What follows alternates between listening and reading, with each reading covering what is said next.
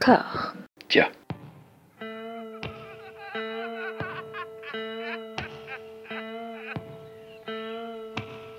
And now for something completely different. Would you like to talk about the meaning of life, darling? Sure, why not? Philosophy for two? Right. Provided the movement never forgets that it is the inalienable right of every man or woman or woman to rid himself or herself or herself. Agreed. Thank you, brother or sister or sister. Where was I? I think you finished. Oh, right. I don't want to talk to you no more, you empty-headed animal food trough whopper. I fart in your general direction. Your mother was a hamster and your father smelt of elderberries. Bonjour et bienvenue à toutes et à tous dans Discordia, le podcast qui tente d'aplanir les débats qui rongent la pop culture de l'intérieur, dans une conversation. Apaiser la conversation, apaiser, toujours la- apaiser. J'ai la joie, l'honneur, le privilège d'être rejoint par les Avengers Masala, les, euh, les- la fine fleur de la critique du cinéma indien en France. On a l'équipe de Bolienko et de Namasté le cinéma, euh, enfin pas, euh, pas Bolienko dans son ensemble, mais euh, surtout de Namasté le cinéma. Elodie, comment ça va? C'est la première fois que tu viens. Merci. Oui, salut. Merci de de bien vouloir de moi. Tout va bien, avec grand plaisir. Asma, petite gâtée, va. La première fois que tu es venue, c'était pour parler de Tiger Shroff, et cette fois-ci, ouh, pour un autre beau sujet. Je commence vraiment à croire que tu ne m'aimes pas, François. Je vais vraiment le prendre mal. Ce serait bien qu'on parle d'artistes que j'apprécie la prochaine fois. Mais merci pour l'invitation, ça a plaisir d'être là malgré tout. Un jour peut-être. Clem, de la chaîne YouTube euh, Cinescope, ça va? Euh, ça va bien, pareil. euh, un autre film, ça aurait été mieux, mais, euh, mais ça va aller. Arrête, d'accord. arrête. On, on t'entend toutes et tous, tu es torse nu en train de fumer clope sur clope, on le sait. Et de répéter papa. Papa Amandine, comment ça va? Eh bien, le film a été douloureux, mais je suis ravie qu'on puisse en parler en de si bonne compagnie. Je suis sûre que ça va m'aider à passer au-delà de mon stress post-traumatique. Et Anouk? Comment ça va Anouk? Ça va très bien, moi je voulais pas du tout euh, faire ce podcast et puis finalement maintenant j'ai envie qu'on rentre dedans, qu'on analyse, qu'on en parle. Euh, je pense qu'il y a des choses qui vont sortir ce Ah soir. mais... euh, Tout le monde va faire un peu sa thérapie. euh, je pense. Nous allons parler euh, en particulier de Animal de Sandeep euh, Reddy Vanga. Je dis en particulier parce qu'on va aborder euh, bah, le reste de, sa- de la filmographie de ce garçon. Euh, Animal, c'est un film qui est sorti le 1er décembre en Inde. C'est le troisième plus gros succès de Bollywood de l'année 2023, derrière Patan et Jawan. Des films dont il, est, qui pourrait être considéré comme l'ennemi, quelque part. Mais on y, on- on y reviendra. C'est un film qui n'est pas sorti en France, aux grandes dames du distributeur qui avait mis euh, une option dessus, pour une sombre histoire de chronologie des médias, hein, la fameuse chronologie des médias que tout le monde ça. déteste, mais qui en même temps nous épargne de voir Animal au cinéma. Voilà, toute blague mise à part, le film est tombé euh, du coup sur Netflix le 26 janvier. Alors il y a une petite manip pour la voir. Il faut vous prévenir aussi que le film n'a pas de sous-titres français. Il n'a que des sous-titres anglais, et donc pour le voir sur Netflix français, il faut configurer son compte en anglais. Il n'y a pas besoin de VPN, il faut configurer son compte en anglais, et vous avez Animal sans sous-titres français, mais dans la version euh, salle euh, intégrale, a priori, euh, de 3h21. Alors à un moment, on a annoncé euh, un, montage salle euh, allongé de, de 8 minutes, un director's cut de 3h51, avec encore plus de daddy issues. Non, non, je, je sais pas, je spécule. Je spécule. Euh, Il y avait une scène qui était teasée par euh, Bobby Deol, qui joue, acteur qui joue l'antagoniste du film. Enfin, c'est une scène dans la grande bagarre finale, dont on va parler, parce qu'il faut en parler, c'est important. À, la, fin, il, embrassait Rambir Kapoor juste avant sa, mise à mort. Voilà, on va, on spoiler aussi, hein, je préviens. Donc voilà, vous avez la version sale, pas censurée sur Netflix, ça il faut le signaler parce que des fois ça arrive quand même. Mais vous avez euh, le bousin, quoi. Vous avez euh, Animal de, de Sandeep euh, Reddy Vanga. Alors moi j'en ai entendu parler sous l'angle problématique du film. Il, un film qui serait un peu misogyne, notamment parce qu'au début il y a une réplique sur... Les, les gens ont surtout retenu ça en fait au début, c'est-à-dire qu'après ils se sont fait submerger, ils se sont dit, ils, sont dit bon, on- pas, pas la peine de lutter, hein, le, le film est un rouleau compresseur. Il y a, il y a une réplique au bout de 13 minutes de film où le héros euh, Vijay, qui est joué par Ranbir Kapoor, fait une déclaration à, à sa future femme en- euh, où qui conclut plus ou moins, euh, enfin où il explique qu'il est un mal alpha, qui conclut plus ou moins en lui disant euh, bah voilà, tu as un grand pelvis, tu pourras porter des enfants euh, équilibrés. et les gens ont retenu cette réplique comme emblématique, et c'est vrai, c'est vrai que c'est une réplique qui marque, on s'attend pas quand le Ça donne envie, hein. voilà. Et, euh, et du coup, j'ai lancé le film. J'ai euh, j'ai lancé le film. Cette réplique arrive, j'ai fait Ah oui, effectivement, c'est ma foi, audacieux. Mais c'est que dalle hein, par rapport au reste, en fait. C'est. euh, c'est- non, mais c'est juste une mise en bouche, en fait, par rapport à tout ce qui suit, qui pourrait être résumé comme euh, Sauvons vite la masculinité toxique. Elle est en danger. C'est c'est un, un vrai problème dans le monde d'aujourd'hui. C'est un film dont les deux. Je ne sais pas si le film du, si le message du film c'est sus ma bite ou je vous en supplie, père, passez du temps avec vos fils, sinon ça va, ça, ça tourne mal. je pense que c'est un mélange des deux. Bah oui, mais c'est une vraie question. C'est pas du tout le même message. Et c'est là où on va discorder, Oui. je pense, aujourd'hui. Tout à fait, tout à fait. Mais voilà, et c'est un film moi, qui m'a qui m'a laissé comme de ronds de flanc, qui est à la fois indéfendable et fascinant, avec lequel j'ai un vrai problème. enfin, j'ai plusieurs problèmes, c'est-à-dire que je n'arrête pas d'y penser. Amandine, je crois que c'est ton cas aussi. Un petit retour, faire un petit tour de table. Amandine, rapidement, Animal. Alors, euh, rapidement, atterrée, inquiète, terrifiée, stress Ouais. post-traumatique, et c'est de ta faute, donc je t'accuse ouvertement. Tu as eu l'audace de dire Hé euh, les filles, j'ai regardé Animal, euh, je vous attends avec mon peignoir de soie. euh. Et du coup, bah, attraper. Attendez, attendez, j'ai prévenu quand même. J'ai prévenu. Tu as prévenu qu'il y avait des petits problèmes, mais moi, j'avais pas du tout compris l'ampleur. À la base, j'avais pas spécialement prévu de regarder ce film à cause de plein de raisons dont on parlera plus tard. Je, je- je- bon, je, je pense que j'avais prévu d'éviter, en fait. Là, tu m'as mis la tête là-dedans, mais de et c'était depuis, je n'arrête pas d'y penser. Je, suis euh, globalement atterrée et inquiète. Et donc, j'ai eu besoin, je ressens le besoin d'en parler avec des gens qui l'auront vu aussi. Voilà. C'est ça. Mais je, suis tout à fait d'accord. Et bah, désolé, du coup. mais en même temps, en même temps, voilà, ça va être un grand acte de contrition là encore. Elodie. Alors, c'est-à-dire que moi, j'ai lancé le film parce que je suis une fan de Ranbir Kapoor. Je sais que tout le monde n'est pas fan de Ranbir Kapoor, mais je le suis. La voix de la raison. J'assume. et ayant vu les précédentes œuvres de, du réal, je, je savais que de toute façon le film n'allait pas me plaire. Je savais que je n'étais pas le public pour ce film, mais je pensais pas que c'était à ce point en fait. Ouais. Et j'ai fini mais complètement estomaquée à la fin du métrage et j'étais en mode mais en 2024 produire ce genre de choses en plus avoir du succès au box office aïe aïe aïe aïe aïe aïe aïe. Je, je ressens tout à fait le besoin comme Amandine de discuter de tout ça mais j'ai une, une capacité de mettre ce genre de moments euh, horribles dans la, à la poubelle très vite. Donc je sais que je vais très vite oublier ce film et que je vais très vite passer à autre chose. Donc heureusement que je l'ai vu il y a pas très longtemps donc je peux en parler. Ça aurait été dans une semaine j'aurais peut-être tout oublié. Donc euh, Oh la bienheureuse, oh bienheureuse. Asma, ton avis sur le film que tu as vu en plus en Inde, en salle Exactement. Deux fois. Deux fois Me demandez pas ce qui Mais m'a pourquoi pris. deux fois? Euh, Parce que je l'ai d'abord vu sans sous-titrage et je voulais être certaine. J'étais pas complètement convaincue de mes capacités de compréhension orale en hindi. Bon, j'avais quand même saisi que le film était infiniment problématique et que le personnage était imbuvable, mais je me suis dit, bon, allons-y au cas où j'aurais mal compris. Et j'avais malheureusement très bien compris.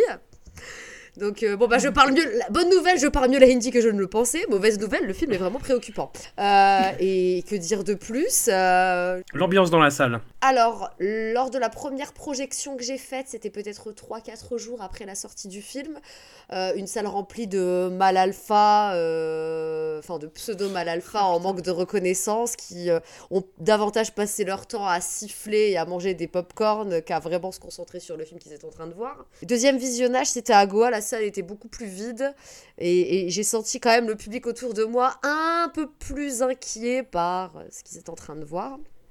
Ils étaient revenus avec leur papa, c'est ça Voilà, ils étaient revenus avec le papa. Enfin, moi, personnellement, enfin, juste pour conclure vite fait, parce que on- on- je pense qu'on aura l'occasion de se dire plein de choses par rapport au film. Je suis consternée par le fait que Rambir ait- enfin, que le film ait été salué au Filmfare Awards. Et euh, j'en- j'enlève rien à la prestation de Rambir, mais franchement, je trouve que saluer un film euh, pareil, c'est hyper inquiétant. Vraiment, c'est.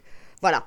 Les Filmfare Awards, c'est les euh, Oscars euh, indiens, enfin du cinéma euh, Mhm. Bollywood. Il y avait un match en fait entre Jawan, qui est donc un blockbuster avec Shah Rukh Khan, qui est vraiment à l'opposé idéologique Tout à fait. de, de Animal, quoi. Et hum, c'est ni l'un ni l'autre qui a gagné. C'est le, le film sur l'éducation qui est vachement bien. Hein. 12, euh, 12 12 Fails, Fail, c'est Ah, c'est un anti-animal hein, pour le coup, euh, 12 Fail, petit Mm. film intimiste, un film d'ascension, euh, avec des personnages qui sont dans une profonde intelligence émotionnelle, beaucoup d'émotions, de sensibilité retenue.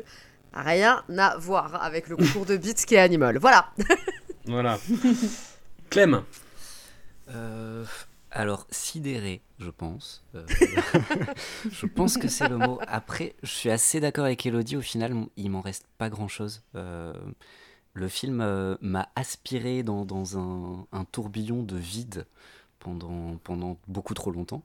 Mais, euh, mais j'en retiens très peu de choses au final. Et, euh, et c'est peut-être ce qu'il y a de mieux à faire, de ne pas en retenir grand-chose. mais, mais sidéré qu'un truc pareil puisse exister, quoi. C'est c'est fou. C'est c'est vraiment fou. tu as tellement de chance. Et je, je sors le diable de la boîte. Anouk. Non, non. Peut-être à l'image de ce film, je vais être très mal comprise ce soir, je pense. Euh, alors pour moi, il y a un immense malentendu. Euh, vous n'avez pas Oh. compris le film, mais plus grave, les spectateurs euh, que tu décrivais, euh, Asma, n'ont pas compris le film. Et plus grave encore, le réalisateur lui-même n'a pas compris le film. Alors, moi j'ai compris le film, donc je vais pouvoir vous l'expliquer, je vous rassure. Ça s'explique, ce- ce- cet immense malentendu s'explique par, bon, il y a plein de raisons, effectivement, par le fait que c'est pas un Oh. bon film. Ça, d'accord. Ça, je pourrais pas, je pourrais pas aller jusque là, je pourrais pas dire c'est un bon film. Non, j'irai pas là. Mais c'est passionnant. On Oui. a besoin. C'est un document historique sur la crise de la masculinité contemporaine.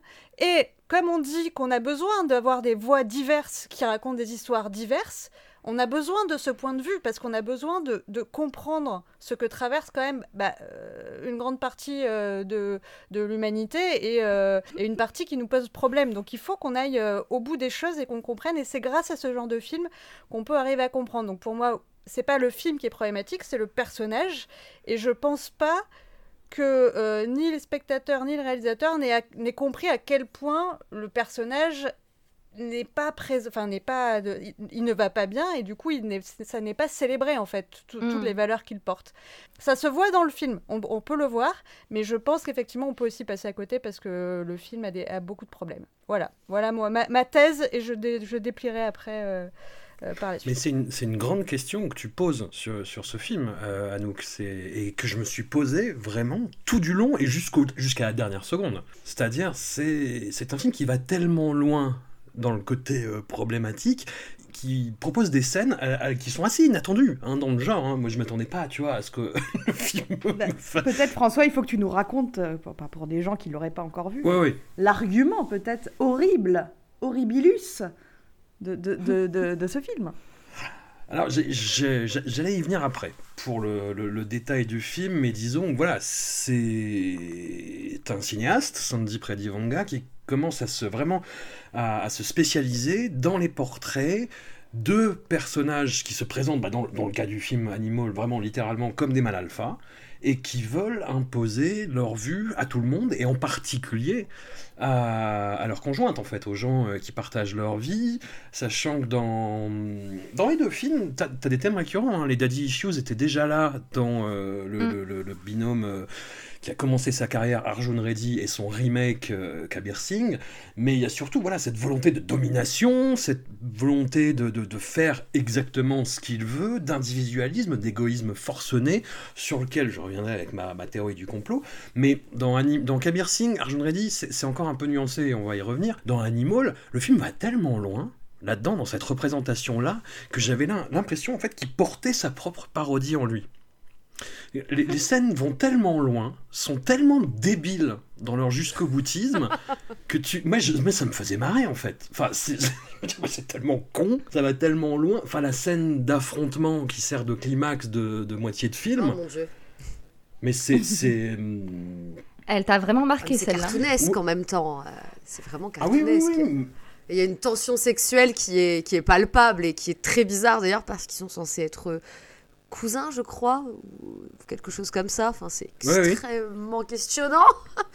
Là, je rapprocherais euh, ce, ce garçon, euh, ce- Sandeep Reddy Vanga, de- d'un autre cinéaste qui a commencé dans le cinéma telugu, qui s'appelle Ram Gopal Varma, dont il se réclame, d'ailleurs, et qui a commencé de la même façon, c'est-à-dire avec un film très très marquant dont il a fait le remake euh, en, en hindi, euh, bah, la scène près, le film c'était Shiva euh, et Siva pour la, la- la version Bollywood, et puis qui après s'est lancé vraiment dans le, dans le film de genre assez vénère, et, et il a été adoubé, euh, Sandy, euh, Sandy Pridivanga, par Ram Gopal Varma. Je sais pas s'ils ont noté ces, ces- ces parallèles-là, mais voilà. Moi, je me suis posé la question tout le long de, de Animal, on reviendra sur l'histoire euh, après, mais euh, je me suis posé la question tout le long, est-ce que est- est-ce qu'il est sérieux? Est-ce que, c'est- ce que je regarde est sérieux, quoi? Est-ce que est-ce que c'est une blague? Est-ce que c'est euh, vraiment doigt d'honneur? Bah, j'ai, euh, j'ai lu ça dans plusieurs critiques indiennes qui disaient, mais en fait, il, il a lu les, les critiques qu'on avait, ce qu'on avait reproché à Kabir Singh et Arjun Reddy, c'est-à-dire Mhm. déjà une énorme misogynie, Oui, une énorme euh, toxicité, et il a dit, bah, vous savez quoi? Je vais y aller Tant qu'à faire. violent, quoi. voilà, je vais, je vais pousser ça à fond et je vais faire le sale gosse et, euh, et voilà. Et, et lui, mais c'est ça qui est, qui est très euh, perturbant aussi, c'est que Sandy Predivanga se défend Mhm. de ça. Il se, il se défend totalement d'être euh, d'être misogyne et euh, pour lui, euh, non, non, c'est sa vision de l'amour en fait. Oui, mais attends, euh, Fra- François, il y a un moment où on a aussi affaire à quelqu'un qui fait un appel au secours. Mais je sais pas, je ne sais pas. Visiblement, à grand besoin. Non, mais je, je, je, plaisante, je plaisante mm, à, Ouais, à ouais. moitié. Visiblement, le film, tu, tu as parlé de Daddy Issues tout à l'heure, on en reparlera énormément parce que c'est genre l'essentiel Mm. du film. hein. Je pense que c'est quelqu'un qui a grand besoin d'une thérapie. Oui. le réalisateur pour le coup et du coup je pense que euh, ce déni euh, il est organisé enfin je veux dire euh, à l'image de ses personnages, il est extrêmement compartimenté et du coup lui-même ne peut pas en fait avoir un, un recul ou un discours cohérent sur ce qu'il est en train de produire. En fait, ce qu'il produit le Mhm. dépasse complètement. Et est-ce que c'est pas ça le vrai art, tu vois, le truc où on, la- le monde par l'univers par s'exprime à travers toi, quoi. Le mec maîtrise rien. Après, bon, les parties cartoonesques, moi je trouve ça juste fun, c'est du plaisir de cinéma. Il y a aussi un truc de collage. euh, Le but de faire un, un- un tru- un tout cohérent, je pense, n'était pas très prioritaire. Mais il nie le- le- le- que, que ces films soient misogynes parce que je pense que les personnages le sont. Le film, je suis pas sûre. hein. Le film ne, pas, ne colle pas avec son personnage. Je crois pas qu'il nie que ça soit misogyne. Je, crois même qu'il assume en fait sa vision des choses. Il le dit pas ouvertement que oui, je suis misogyne, mais il assume sa vision des choses. Et effectivement, comme disait François tout à l'heure, il y a quelque chose dans l'animal où il reprend certaines scènes qui sont quasi identiques que Kabir Mhm. Singh, mais il les fait. Il y a comme un level up dans la limite, tu vois. Je ne sais pas trop comment l'expliquer, mais je pense notamment, dans Kabir Singh, ce qui a beaucoup fait parler, enfin, Arjun Reddy slash Kabir Singh, ce qui a beaucoup fait parler, c'est notamment la scène où le personnage masculin gifle sa partenaire. En fait, il, il prend cette scène-là dans Animal et il y a toute une conversation autour de est-ce que je peux te gifler ou est-ce que tu peux me gifler et qui va gifler qui en premier et est-ce que d'un coup c'est problématique ou Mhm. pas. Pour moi, c'est hyper intelligent de la part du réalisateur parce que il a remarqué ce qui a fait un bad buzz dans Kabir Singh slash Arjun Reddy. Il a repris ça dans Animal et il a fait quelque chose de pire Il en a pris le contre-pied. c'est quand même hyper intelligent parce qu'il sait que ça va marcher et il sait que les gens vont voir et ils vont retenir et ils vont en discuter et que ça va faire parler du film. C'est hyper C'est un intelligent. réalisateur qui est dans la provocation. hein. Ouais, un peu. Beaucoup, beaucoup. Tu parlais tout à l'heure du, du dialogue sur le, le pelvis euh, qui arrive au, au tout début. C'est un truc qui avait été reproché aussi dans, dans Arjun Reddy et Kabir Singh, où le personnage va faire plusieurs commentaires sur euh, le physique euh, de l'héroïne, il parle de ses hanches, etc. Dans le contexte, on était quand même Mm. sur un chirurgien, où on pouvait se dire un, voilà, un dialogue un peu cru sur le corps humain, pourquoi pas. Euh, là, il n'y a absolument aucune raison que le Mm. personnage tienne ce type de vocabulaire. Il a- n'y a, même plus de- d'excuses narratives et, ça l'intéresse même plus en fait de raconter une histoire. Il s'est juste dit euh, ça, ça a fait parler. euh, je vais aller encore plus loin dans la provocation, même s'il n'y a pas de raison, c'est pas grave. Et Mm. malheureusement, le fait est qu'il a eu raison parce que ça a tout de suite fait parler. Euh, tout le monde s'est déchiré sur les réseaux sociaux par rapport à ça. Et ça a grandement contribué, je pense, euh, au succès du film, ce, ce vent de scandale où tout le monde voulait se faire son avis en fait. Après, c'est pas tout à fait vrai qu'il n'y a pas de- d'excuses narratives. Le film s'appelle Animal, donc on est vraiment sur cette, euh, cette ce retour à une nature, alors une nature complètement imaginaire, hein, bien sûr, mais et du coup, c'est ça qui ramène euh, au corps et à ces trucs un peu, euh, voilà, euh, voilà, très primaires de reproduction de ce qu'il explique dans sa vision du monde, toute pétée juste avant, quoi. Je vous trouve un peu dur quand même sur les intentions du gars. Quand tu parles de, de côté primitif, je trouve, je trouve même que c'est trop justifié dans le film et qu'on n'a pas ce côté primitif. c'est intellectualisé finalement, d'une certaine manière. Enfin, je sais pas si c'est le terme, mais euh, on verbalise tellement le fait que le personnage de, de, de Kapoor est un animal que finalement, c'est à, ce se demander s'il a vraiment ce côté, euh, euh, ce côté primal, ce côté primitif. Finalement, c'est un peu, c'est un peu, ouais, mais c'est un peu un non-sens du coup finalement. Mais non, parce que pour moi, c'est c'est ça que j'appelle la crise de la masculinité contemporaine. C'est- tous ces gars qui se retrouvent dans des cercles pour hurler à la lune et faire les loups. C'est parce qu'en fait, ils sont tellement perdus, tellement euh, euh, privés d'une place dans le monde, d'une individualité. Enfin, ils savent plus qui ils sont. Et du coup, il va se raccrocher à ces trucs de mal alpha et tout. Mais évidemment que c'est complètement intellectualisé, évidemment que c'est complètement artificiel et que le personnage euh, se raconte Ouais. plein d'histoires. Mais pour moi, ça, c'est pas le discours du film, c'est vraiment le discours du personnage qui est complètement victime de son, pro- de son propre imaginaire, en ça. fait. Non, mais ouais, mais on a quand même aussi globalement. Enfin, moi, je veux bien qu'il crie, euh, qu'il crie à la pleine lune pour faire le mal alpha. Il y a quand même, il y avait quand même plein de barrières pour euh, quelque part que des gens sur ce foutu tournage, du chef op à l'acteur. Hein, euh, que des gens disent euh, Oula, ouh, est-ce qu'on pourrait rediscuter de la scène 32, s'il vous plaît? Enfin, je veux dire, euh, moi, je veux bien que, comme dit Anouk, hein, il a besoin d'une thérapie. Moi, je, je lui paye le psy s'il veut, il n'y a pas de problème. Mais euh, il y a quand même là, on parle d'un projet euh, industriel euh, qui, va, qui touche des millions de gens. Euh, donc, euh, un, un film qui, en plus, euh, comme je dis, il est inquiétant sur plein de points, des points politiques. euh, dans l'Inde contemporaine, il y a quand même plein, plein, plein de problèmes qui même dépassent la question de la misogynie. La miso- la mi- J'ai presque envie de dire la misogynie, c'est le produit d'appel de l'enfer. exactement ça. De l'enfer de, de ce truc, quoi. Dans l'imagerie, il y a des choses extrêmement, dans les représentations, quelque chose d'extrêmement inquiétant et qui, qui s'inscrit complètement dans la mouvance politique actuelle qui est préoccupante. Et, comme le disait très bien François, en fait, Javan va complètement à l'encontre de, cette mouvance-là, puisqu'il il- il dénonce frontalement le, gouvernement en place. Donc on pourrait euh, reprocher plein de choses à Javan, mais au moins il a ce courage-là de, s'adresser frontal- frontalement pardon, euh, au, gouvernement maudit et surtout de s'adresser frontalement au public sur sa responsabilité euh, en, tant que votant. Là où, où Animal, en fait, au-delà, effectivement, je, rejoins complètement Amandine, il y a, le problème, la, problématique profonde de la misogynie complètement banalisée dans le film et même romantisée, ça c'est déjà très inquiétant. Mais en fait, il y a tout le reste, finalement, qui n'était pas forcément présenté dans les bandes annonces, qui n'a pas forcément été promu, mais qui pour moi est encore plus inquiétant. Voilà, toute l'imagerie, c'est, enfin, franchement, point, point Godwin, quoi. Enfin, c'est très très inquiétant, vraiment très très Oui, oui, inquiétant. oui, oui. Mais justement, le- l'exemple le plus significatif que les gens ont perçu dans la bande-annonce, parce que c'était très habilement le fait. Tout à fait. C'est-à-dire que Ranbir Kapoor était juste devant le logo de la compagnie, euh, donc au centre du film, qui s'appelle. Svastik Steel, Mhm. et dont le symbole est donc une swastika hindoue. Tout à Voilà. fait. Qui est le Mm. symbole, qui a été récupéré par les nazis, qui a été retourné, et voilà. Sauf que notre bon ami euh, Sandip Redivanga, en fait, fait une scène où Ranbir Kapoor va haranguer le personnel euh, de la compagnie en disant on va pas se laisser avoir, on va aller euh, chercher nos ennemis, on va construire des ponts pour aller chercher nos ennemis. C'était c'était ça, je crois, le, C'est la ça. phrase. Oui, en disant Power, Progress, Victory, il fait Ah, le nazi. il Il, est lève le nazi, évidemment. Mais c'est ça, c'est c'est ça qui est, qui est, qui est- qui est- Enfin, pour moi, on peut voir le film. Il n'a pas voulu dénoncer, mais on pourrait le vivre comme une dénonciation parce que le personnage est horrible, Mm. il s'en sort hyper mal euh, de manière générale, il va pas bien et il est nazi dans ce- son entreprise capitaliste où c'est un autre. Bon, ça c'est mon point, Johan Chapoutot, mais on- là on, on avance beaucoup trop vite par rapport à ton, à ton- à ton temps déroulé, François.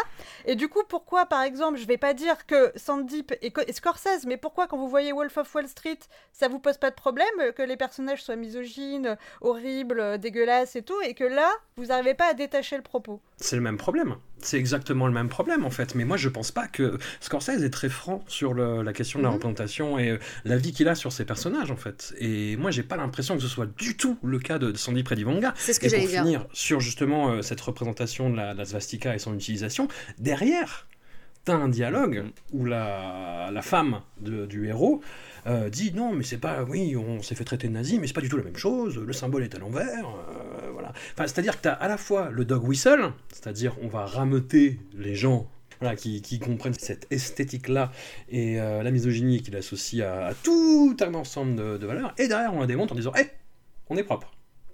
Tu vois? Donc c'est c'est ça que je trouve vraiment très. euh, à, la, à la fois malin, pâteau, maladroit, dangereux. Et puis, je, me permets d'ajouter une chose concernant euh, le, le parallèle avec, par exemple, les personnages de, certains films de Scorsese. En fait, pour moi, la différence majeure, elle est tout simplement dans la manière de présenter les choses. Évidemment que le, le cinéma... euh, quelle que soit sa nationalité, son origine, sa langue, peu importe, et son époque, euh, a illustré des personnages infiniment misogynes, infiniment toxiques, etc. Alors déjà, il y a l'histoire du contexte, de l'époque, mais il y a surtout pour moi la destinée du héros qui finalement vient porter un message particulier. Si on nous présente un personnage comme ça extrêmement problématique, mais que finalement il n'y a ni rédemption, ni chute, ni déchéance, on, nous signifie finalement que tout ce qu'il fait n'a pas vraiment de conséquences, que tout ce qu'il fait n'est jamais vraiment remis en cause, que même s'il a failli mourir une fois, mais finalement ça lui a pas tellement servi de leçon, ça fait absolument pas de lui quelqu'un de meilleur. Et, même à la fin, quand on se dit que sa femme va le quitter, ben en fait pas vraiment, il a quand même l'amour de son fils, alors que du- durant tout le film on le voit pas spécialement connecté avec lui, on le voit limite reproduire un schéma où il est jamais là, où il est jamais présent. Du coup, déjà, bon, en tant qu'objet filmique et narratif, c'est extrêmement incohérent, donc c'est pas très bien écrit. Mais au-delà de ça, ce qui me gêne, c'est vraiment cette glorification du personnage et, et de ses actions. Il n'y a pas de police, il n'y a pas de justice. Euh, il fait tout ce qu'il veut et tout va bien, quoi. Non, il est dans la déchéance. L'intro et la conclusion, c'est la même scène où tu le vois pi- picoler du whisky à 7h du matin et raconter son histoire débile de singe avec c'est- c'est- c'est tout son entourage, qui, je sais pas si c'est son, c'est- c'est c'est des collègues de, du, Ce du- sont ses amis et ses cousins, je crois, ceux qui viennent du Punjab, c'est tout. C'est oui, c'est les bodyguards qui sont devenus vieux aussi. Ouais, mais du coup, c'est pas- enfin, je veux dire, le, mec- le man est pathétique. Tout le monde picole à 7h du matin du whisky, ils racontent leurs histoires pourries. Le mec est tout seul. C'est pas présenté dire, comme ça. euh, Tout, je trouve que. Bah, je sais pas. Moi, je trouve ça pas pathétique. Moi, je trouve que rien que le fait qu'il soit encore en vie, euh, c'est la preuve qu'il il a bien vécu. Bah quoi. oui. Donc, euh, je suis pas sûre que ce Non, soit c'est une la preuve qu'il n'y a déchéance, pas de justice euh, divine dans ce monde. Ok, effectivement, euh, on ne fait que reproduire. Enfin, le film n'est pas joyeux dans sa conclusion, mais je dis, je dirais pas que le personnage est glorifié pour Bah, autant. il, est, il, est, il est quand même euh, les deux bras, euh, les deux Ah bras oui. sur le bureau, en train de se gratter les couilles en racontant des histoires de singes. Bien Tout à content fait. Et puis en plus de ça, il y a dans, dans cette scène, si vous vous souvenez bien, l'objet de, la- de la réunion, c'est qu'ils sont en train de célébrer, je, je sais plus, quel- le combientième anniversaire de leur compagnie.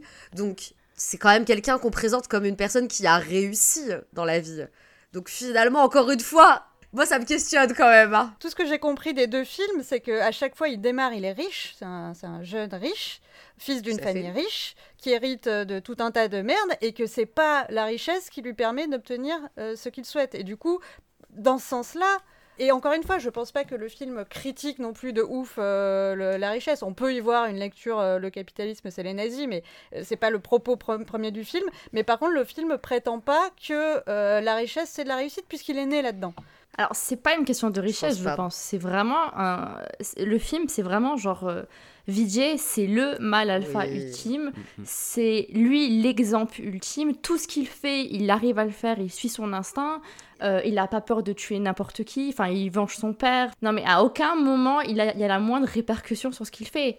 C'est encore un gosse de riche qui passe au travers des mailles euh, du filet de la loi et tout ce que tu veux. Et ses cousins qu'il n'a pas vus manifestement depuis euh, je ne sais combien de temps, puisque quand il retourne au village pour aller les chercher, on, on nous fait bien comprendre qu'ils ne sont pas venus depuis des années. Il arrive à fédérer, il arrive à convaincre, on ne sait par quelle intervention divine il y arrive, mais il y arrive. Donc encore une fois, il n'y a personne dans son entourage qui vient, si ce n'est le père... Si ce n'est la figure paternelle qui vient profondément le questionner en lui disant mais en fait qu'est-ce que tu es en train de faire? C'est enfin c'est hyper malsain bon les- la femme essaye de l'interpeller mais vu que sa voix n'a aucune valeur et on nous le signifie bien. Du coup, ça n'a pas, ça n'a aucune incidence sur le récit, quoi. Puis moi, j'ai pas l'impression. Enfin, dans, dans Scorsese, tu peux trouver ça euh, hypocrite ou, ou- ou facile, mais dans Wolf of Wall Street, euh, Les Affranchis, Casino, t'as au moins à la fin une scène où les personnages sont, sont pathétiques, en fait. Oui. Et là. Là, tu peux, tu peux dire qu'il y a des scènes comme ça dans, dans Animal, t'as toute la sous-intrigue complètement pétée autour de ses caleçons, le fait que euh, Mhm. quand on lui dit qu'il vient d'être opéré du cœur, enfin que- non, qu'il a besoin d'être opéré du cœur et, et, euh, qu'il a une sonde dans la bite, il retient que l'histoire de la sonde dans la bite, tu vois. Enfin, t'as des trucs un peu comme ça Mais euh, c'est plus un, un- un gag sur justement euh, ah co- comment ça on interroge ma virilité, tu vois. Enfin Mhm. j'avais l'impression en tout cas. Attends, Mais le- complètement. le- quand, quand il se réveille après la fusillade, que le premier réflexe qu'il a, c'est de dire euh, ils m'ont épilé le torse, euh, pourquoi ils ont fait ça C'est pas fait comme une blague en fait. C'est vraiment fait comme euh, le mal alpha atteint dans sa dignité parce qu'on a osé l'épiler, tu vois. Mm. Et il n'y a aucun recul, il n'y a aucun second degré dans le film à ce moment-là. Et, euh, et ouais, je, pense, euh, pour comparer, moi j'avais pensé au, au cinéma de, de Kachap, notamment à, à Gangs of Wasseypur, où tu vas avoir tout le long des personnages euh, toxiques, violents, misogynes. Euh, je pense à Manoj Bajpayee, par exemple, dans le premier, qui est ultra, ultra dégradant, ultra misogyne, très violent. Sauf que le film te montre que c'est un mec qui est pathétique tout le long et la mise en scène te le Oui. suggère constamment. T'as même c'est une vieille chanson de Paillard, là, I Am a Hunter, qui te, qui te montre qu'il est lamentable. Là, le film fait pas ça. La mise en scène te répète constamment que c'est le centre de l'image qui doit être glorifié, filmé euh, de la manière la plus incroyable possible. C'est euh, vraiment le Messie qui vient sauver sa famille, quoi. Et et t'as aucun recul critique sur le ni moral sur, sur le fait qu'on te présente un, un monstre à l'écran. Exactement. Et enfin, moi, je vais faire un parallèle, encore une fois, qui n'a rien à voir, mais j'y parce que ça me vient à l'esprit, je vais le faire. Euh, moi, je vais faire un parallèle avec OSS 117. le personnage de, enfin, le personnage de Jean Dujardin dans le film est excessivement problématique, il est raciste, misogyne, il est stupide. Mais en fait, la mise en scène de Michel Hazanavicius et son écriture nous montrent parfaitement tout ça en fait. Que ce soit les personnages autour de lui qui lui signifient à bien des reprises à quel point il est con à quel point il est problématique à quel point sa façon de penser n'est pas la bonne. Que ce soit dans la mise en scène où clairement il est tourné en ridicule. C'est pas tant le problème pour, moi le problème c'est pas tellement d'avoir des personnages entre guillemets négatifs qui soient illustrés à l'écran. C'est pas le souci on en a toujours eu et il en faut. C'est important d'avoir euh, d'avoir de la nuance mais c'est vraiment la manière dont on les présente. Est-ce que on, on les glorifie? Est-ce que on les présente tels qu'ils sont réellement Est-ce qu'on met en avant leurs failles? Et, et là, en fait, moi, ce qui m'a vraiment posé problème avec le personnage de Rand Vijay, euh, qui est un pers- un- incarné par Rambir, c'est vraiment ce côté où on a l'impression que tout le monde autour de lui valide ce qui se passe. On a l'impression que la mise en scène Mhm. valide complètement ce qui se passe et ce qu'il est en train de faire. Là, les, les scènes de violence, c'est vraiment du, de- du, du violence porn, si je puis me permettre, où il y a une espèce de glorification de, de la violence complètement gratuite. Euh, la notion de justice, en fait, c'est, on a l'impression que c'est Rand Vijay qui l'établit. C'est lui qui décide. Il n'écoute personne. C'est lui qui sait tout mieux que tout le monde. Et en fait, à aucun moment le film ne semble au moins sous-entendre que son personnage est complètement à côté de la plaque, quoi. Et c'est moi, c'est ça qui m'a profondément gênée. Je suis complètement d'accord avec Clem. C'est même dans l'aspect technique, même dans, la, dans, les, dans les plans de caméra, le personnage est positionné en permanence au centre de tout, en fait. De la contre-plongée. euh, Tout à de- fait. Ultra Même dans, de lui, dans les réunions familiales, il est au centre, tout le monde est autour de lui, c'est le personnage qui fédère, c'est le personnage qui rassemble, et, à- et même quand il y a des personnages qui essayent de verbaliser le fait qu'ils sont pas d'accord avec lui, ils sont mis à l'écart et ils sont surtout présentés comme des obstacles au but de vengeance et à l'objectif de vengeance de Rand Vijay. Mhm. Voilà quoi. Je suis colère. On entend ça, on entend ça. A- Anouk, tout va bien? Bah, euh, j'ai pas vu le même film, mais, euh, mais oui, oui, tout va bien. hein. Non, mais moi, je trouve pas que la, sa femme, par exemple, bon, ok, euh, elle aurait vu, dû voir les red flags avant de Oui. devenir sa femme, mais bon, euh, soit, euh, peut-être le, le- le voyage en avion, c'était quand même euh, trop tentant. Euh, mais je, je trouve pas que ce soit un personnage qui soit euh, mis de côté. Je trouve que quand elle lui dit l'amour que t'as pour ton père, c'est une maladie et et, t'es complètement fou et euh, tu te bats contre des, des, des, des fantômes, quoi. Eh ben, euh, ça porte, enfin évidemment parce qu'elle a Mhm. raison. Donc je trouve pas que ça porte pas. Je trouve qu'on voit la Ça folie. n'a du aucun impact sur le personnage en fait. hein. Mais non, parce qu'il est fou, Non évidemment. mais déjà il lui tire dessus quand elle dit ça et en plus à la fin, dans deux minutes plus tard, durant la séquence musicale, ils s'embrassent pour se réconcilier. Donc en fait, ça n'a aucun impact. Elle le quitte derrière elle. Enfin, elle revient, elle sort de la voiture. Bah oui. Non, mais le seul, le seul qui a un regard qui. Et Dieu. Et Non, j'ai vraiment pas. du mal à l'avouer, hein. Mais le seul qui a un regard un peu dubitatif sur tout ça, bah, c'est papa. Oui. C'est euh, Oui. c'est euh, c'est notre bon vieux. euh, c'est- notre bon papa Anil Kapoor, euh, dont je, je, je me permets de dire que je, je n'ose compter le nombre de fois dans ce scénario qu'il y a le mot papa. Il y a eu à peu près être des- 150 fois. Alors, euh, exactement 196 fois. Il y a des gens qui ont compté. Voilà. Sans... Alors imaginez, mais moi, ma douleur, je n'en pouvais plus. Donc, parce que quand même, le film traite d'un fils qui a un gros problème, qui dit papa, papa, papa, papa, papa, papa. Et papa, bah, c'est Anil Kapoor, qui est un acteur qu'on aime bien, qui est sympathique. Il le regarde, j'ai fait des captures d'écran, il a l'air atterré. Et moi, c'était mon seul phare dans la nuit, c'était de me dire, au moins, au moins, papa qui est au cœur de tout, de cet abruti euh, de, de personnage, papa lui aussi a un peu compris qu'il y avait un problème. Bon, Ah bah oui, et puis papa ne l'aime pas, ce qui est un peu l'origine aussi Oui, du mais- problème euh, général Oui. du film. Enfin, euh, tout est ruiné à la fin, avec la bonne traditionnelle euh, scène de réconciliation, papa fiston, on se pleure dans les, on- j'allais dire on pleure les uns, on, on pleure dans la- l'épaule de l'autre, mais donc je me dis mais non, reste atterré, non, ne comprends pas, reste atterré parce que moi c'est ma, ma- ma- la seule, le seul personnage qui a un regard où il, il vrille un peu le sourcil en regardant son fils. Et puis quelque part, la réconciliation vient vraiment récompenser le personnage. Euh, de dire le. Exactement. le chemin de Eh oui. rédemption pour gagner le cœur de son père, c'était ça. Donc on vient complètement valider narrativement tout ce qu'il a fait pendant tout le reste du film. Mm. Je me suis fait complètement déborder par euh, ce débat qui était passionnant. Mais on n'a toujours pas dit de quoi parler le pas film. résu- euh, euh, voilà, raconter ce que c'est l'histoire du film. Et avant ça, en plus, je voulais parler de, de, de Kabir Singh. Alors très rapidement, Kabir Singh, donc remake de Arjun Reddy, son premier film euh, Telugu. euh, c'est c'est le film que j'ai voulu regarder pour élucider ce doute que j'avais en regardant euh, Animal. Mais moi, je, je continue à, à penser que le, le- le regard de Hanouk euh, peut, peut être valide. C'est-à-dire qu'effectivement, Sandip euh, Redivanga, tout ce qu'il dit en interview, j'ai l'impression qu'il ne enfin, comprend pas son film. En fait. Tout à fait. Enfin, qu'il n'a pas les intentions que lui prête Hanouk, mais euh, que lui ne fait. Voilà, qu'il a fait un troisième film par rapport à celui a, on a vu. Et, Kabir Singh, du coup, c'est film beaucoup plus euh, posé, beaucoup moins violent, même s'il y a quand même de, la- de la bagarre. Euh, ça va vite, personne ne se fait. Se fait couper à la hachette. C'est donc quelqu'un qui est chirurgien au début, qui est présenté en pleine déchéance, qui picole avant une opération, euh, qui envoie un peu chier tout le monde, et euh, voilà. Et flashback, en fait, il est à l'école de médecine, c'est le meilleur élève, c'est le top du top, il n'y a jamais eu meilleur que lui, mais il a un problème de colère. Et quand on lui fait remarquer, il dit bah ouais, bah ouais, bah c'est comme ça. Et bah c'est moi. et il y a quoi Tu vas faire quoi? Et il tombe euh, complètement en pamoison devant une nouvelle élève. Et premier réflexe qu'il a, c'est d'aller de classe en classe en, en parlant dans une autre langue que celle des, des professeurs pour euh, se faire juste comprendre des élèves, en disant euh, elle, personne lui parle. Personne ne lui, ne lui demande ce que c'est ses hobbies, etc. C'est elle est à moi. Elle est à moi. Voilà. Il marque son territoire. Voilà, bah, limite, limite, il leur pisse dessus. hein. Enfin, il manque Mm. plus que ça. Et euh, il, se, il s'impose comme son tuteur. Il lui dit avec qui euh, elle va devoir devenir amie. Le consentement euh, zéro, quoi. Et le film te présente ça comme étant euh, charmant. Oui, En fait, c'est romantique. Le montage, la musique. euh.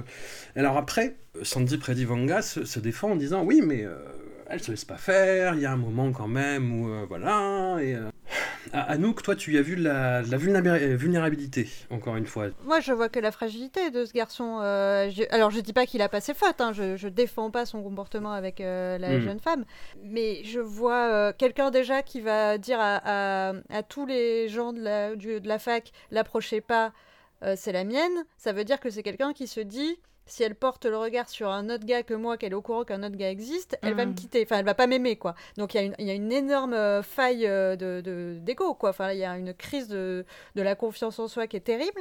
Euh, Il y, a- il y a une fragilité qui est immense. Je veux dire, le personnage, au-delà de ce que moi je peux projeter euh, et- en essayant de sauver les- la- le, document euh, historique, euh, le personnage passe son temps à, à se pisser dessus. Il saigne de la bite. Enfin, il y a, il y a quand même. euh, c'est pas rien, quoi. Enfin, je veux dire, la perte de contrôle vis-à-vis. alors, c'est l'alcool, les drogues, l'autodestruction, les comportements un peu dangereux et tout. Il se déteste et euh, il est euh, abandonné par son corps. Il en perte de contrôle totale. Hmm. Donc ça, c'est pas un personnage qui va bien. Alors, le, le film finit sur une note beaucoup plus positive, mais t'as l'impression que le, le personnage a fait un petit peu de, de chemin aussi depuis. Mais pour moi, c'est- pour moi, c'est le même personnage que dans les, dans les deux films. Alors, il a un peu moins de problèmes avec son père dans mais on a euh, ce- cette, expression euh, perdue de la masculinité. En plus, dans les deux cas, il, il prend quand même des acteurs qui... qu'on a fait plus viril, quoi. Je veux dire, je les aime bien, il n'y a pas de problème. Enfin, c'est pas une critique quand je dis ça, mais c'est pas. c'est c'est- je- Shahid, il fait, il fait 15 kilos tout mouillé. Enfin, voilà, donc on, on lui met une grosse barbe à un moment, c'est très bien, mais il n'y a pas de. Tu vois, c'est pas le gars que tu t'imagines représenter ce genre de ce genre d'acteur, justement. Enfin, ce genre de personnage euh, extrêmement viril sur leur grosse moto qui fait vroom vroom avec des riffs de guitare électrique derrière qui font. Enfin, il, y a, il y a un décalage, et c'est ce décalage qui montre la crise de la masculinité moderne, comme d'ailleurs tu l'as dit tout à l'heure, euh, Asma, euh, t'es dans une salle avec des pseudo mal alpha. Je pense c'est ça, c'est en fait c'est ceux qui à aspirent à, ceux qui qui ont pas trouvé leur place dans le dans la nerditude, mais qui sont pas non plus à leur place dans cette virilité. Parce que s'ils étaient à leur place dans cette virilité, ça se passerait pas comme ça, ni les films, ni euh, enfin ni pour les personnages quoi. Et du coup, il y a vraiment ce truc de de ouais de de, de, de, de- de crise totale de haine Mhm. de soi. Et là, le personnage le paye quand même. Enfin, on voit à travers sa carrière qui est le seul endroit qui va bien, Il le il, perd. il le perd. Il avait déjà perdu fait. sa meuf et tout. Alors à la fin, il y a une récompense, mais parce qu'il y a quand même euh, ce, un trajet qui, est- qui, est- qui est- qui a été plus ou moins Ouais. fait. Alors euh, voilà, pas non plus. euh, on n'a pas vraiment étudié, on n'est pas allé en rehab et tout, mais quand même. Et du coup, pour moi, on, on passe vraiment, enfin, on voit cette, euh, cette masculinité comme une, une, comme une maladie, comme voilà, une- un désir de, de posséder. Mais posséder, ça veut dire détruire. Et en fait, on se détruit soi-même en possédant l'autre, et on est tellement seul parce qu'il n'y a, y a pas d'humain en fait autour de nous. La femme n'est pas un humain, la femme est un objet, comme la moto. Enfin, même la moto est peut-être plus sensualisée que la femme, donc c'est encore un autre souci, mais Il aime bien la façon dont elle respire. Ah, mais plus que, plus que la moto. Mais en fait, enfin, ce qui me questionne, enfin, euh, comme je, l'ai- enfin, je trouve que tout ce que tu as développé à nous qui est hyper intéressant et je, je plus sois la plus, enfin, une bonne partie de ton raisonnement autour justement de cette notion de pseudo-masculinité et, ces représentations autour du mâle alpha dans lesquelles certains euh, essayent de se retrouver puisqu'encore une fois ils ont du mal à, trouver leur place dans ce bas monde. Euh, par contre, effectivement, ce qui me pose profondément problème euh, dans Arjun Reddy et Kabir Singh, c'est la conclusion heureuse selon laquelle finalement, bon bah ok, on l'a vu entrer dans une certaine déchéance, donc on se dit bon bah effectivement le- les, les- comportements extrêmement problématiques du personnage ont des conséquences et ont d'abord des conséquences sur lui-même.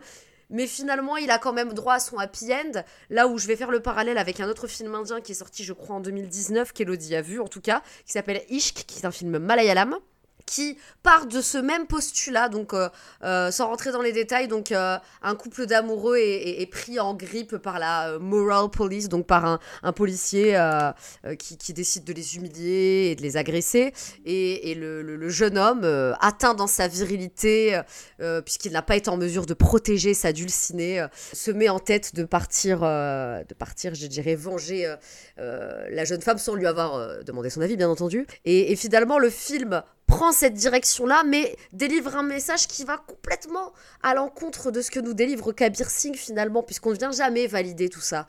Et le personnage féminin en premier, sa voix, elle a entendu, et elle lui signifie que, mais cousin, tu fais n'importe quoi, en fait, je t'ai jamais demandé ça, donc euh, est-ce que tu m'as seulement demandé si j'allais bien, par exemple? Et c'est là que je trouve que Kabir Singh et, et Arjun Reddy, même si ils sont intéressants dans la déchéance qu'ils illustrent autour du personnage, euh, du personnage titre, passent complètement à côté de leurs propos. Et, puis bon, comme tu le dis François, je pense que en fait c'est c'est pas tellement ce propos-là que Sanjay Bredivanga a envie de défendre. Euh, je pense qu'il est dans une espèce de délire masculiniste hyper problématique. Faut entendre ses interviews. La dernière fois, il a dit de, de plusieurs euh, critiques euh, cinématographiques renommés que c'était des analphabètes qui ne comprenaient rien à son cinéma. Donc évidemment, ce sont toutes des femmes. Le personnage, il est pas, c'est pas qu'il, pas qu'il est récompensé, mais il faut qu'il accepte l'idée d'élever l'enfant d'un autre comme si c'était le sien. C'est-à-dire que là, il n'y a pas eu sa bite, là, il n'y a pas eu sa possession pour lui. Il accepte ça avant d'avoir sa, sa récompense. Et du coup, pour moi, c'est là le trajet du personnage qui, au début, était vraiment très, très... euh, Enfin, on en était loin de ça. Certes, mais- c'est- là où il a bougé quand même pour accepter ça. Oui, enfin bon, bah, il faut, faut voir Bon, ce par quoi il euh, est passé, mais au final, le scénario le récompense malgré tout, puisque c'est son enfant, puisque c'est la femme, de, la- il, elle a même pas été touchée par son mari, comprenez? Euh, Voilà, donc finalement, le scénario, je, je comprends ce que tu veux dire, et c'est peut-être pour ça, en ça, peut-être que pour moi, euh, Kabir Singh va moins loin entre guillemets, même s'il est déjà infiniment questionnant, va moins loin dans, dans, la déchéance misogyne que, que Animal, mais malgré tout, le scénario le récompense quand même et lui donne tout ce qu'il voulait depuis le départ. Il voulait la fille, il l'a eu, il voulait qu'aucun autre, aucun, qu'aucun autre homme ne la touche, il- et c'est ce qu'il a au final. Donc, je trouve quand même que le film passe à côté de beaucoup de choses et c'est extrêmement questionnant. Voilà, mais bon, est-ce que c'est étonnant de la part de ce cinéaste? Euh, Pas du tout. Voilà. Amandine, tu voulais euh, réagir? Enfin, j'ai revu le film, enfin, j'avais vu qu'une, évidemment un, un quart, un vingtième avant d'arrêter. Donc là, je me suis dit, il faut que je reprenne. Moi, ce qui m'inquiète, c'est la gradation. Il y a une gradation pour moi dans son cinéma. On, en- on y participe, si je peux dire, hein, aussi à cette gradation, puisque on se retrouve là pour en parler et essayer de lui donner du sens. Enfin, de. Hein, Anouk Euh, Mais ce, que je, ce qui m'inquiète, ce qui m'inquiète, c'est que cet homme est bien lancé, il a le succès qu'il a, et que de film en film, ça va de pire en pire. Et où est-ce que où est-ce qu'on va hein Où est-ce qu'on va? Oui, mais est- est-ce que la meilleure technique pour s'en défendre, c'est votre technique de dire ah là là, il y a que des cons qui aiment son cinéma et regardez comme il est con, ou est-ce que c'est la mienne de dire mais en fait il est super woke et il le sait pas. Est-ce qu'est-ce qui l'énerverait le plus d'après vous? Oui, enfin moi ce qui m'aide, ce qui, ce qui- non non mais Ka- Kabir Singh, euh, moi déjà je lui, en, je lui en veux parce que j'aime bien Shahid. un petit Moi aussi. Petit, petit piou piou là, qu'est-ce qu'il est allé foutre dans ce merdier, dans ce bousin euh, je m'en tape, mais Shahid, euh, Merci chier. Amandine, merci. mais, euh, mais après, moi, je, je pense qu'il il a trouvé un créneau euh, autour de je vais choquer. Il se rend pas compte qu'en fait. euh, euh, Enfin, il se rend pas compte. J'espère pour lui qu'il se rend pas compte. On va dire qu'il se rend pas compte. Et on va dire qu'il se rend pas compte. Pour moi, il vient fragiliser beaucoup de petites avancées qu'avait fait euh, le cinéma populaire indien sur Tout fait. questions Mm. euh, de euh, les femmes, le corps des femmes, euh, l'utilisation de la romance, la romance forcée. On, on a eu Du des harcèlement, Il y a eu des, il y a eu voilà, il y a eu des débats sur est-ce qu'on peut continuer comme dans les années 90 que Shah Rukh Khan tire le foulard de sa partenaire pour qu'elle soit obligée de tomber dans ses bras. Bon, il y avait eu des, des frémissements déjà de se dire posons-nous des fait. questions sur la, sur la construction d'un personnage féminin, sur l'usage. Et alors là, lui, euh, c'est même pas table rase, c'est je pisse dessus, quoi. Exactement. Est-ce qu'on n'est pas dans une question aussi de, bah, de, de- de contexte très particulier dans les cinématographies indiennes dans leur ensemble? C'est-à-dire que, bah, par curiosité, j'ai lu le, le dossier qu'a consacré le magazine Le Point, Trigger Warning, pardon, Le Point, euh, au- à l'Inde en général, alors que grand moment euh, de, de n'importe quoi et de raccourcis et de, de, de ponts pour aller détourner Mon l'ennemi là aussi. Et hum, il y avait un choix de film, bon, qui était très lapidaire, hein, mais où, est- où était mis justement en avant cette question de la meilleure représentativité euh, des femmes dans le cinéma euh, indie. Et il y a eu des mouvements en ce sens-là hein, sur ces dernières années, euh, ne serait-ce que parce que ce que fait Anushka Sharma en, en tant que productrice, Tout à la fait. révélation de, de beaucoup de personnalités, euh, Dont Tripty Demery qui Oui. joue dans Animal.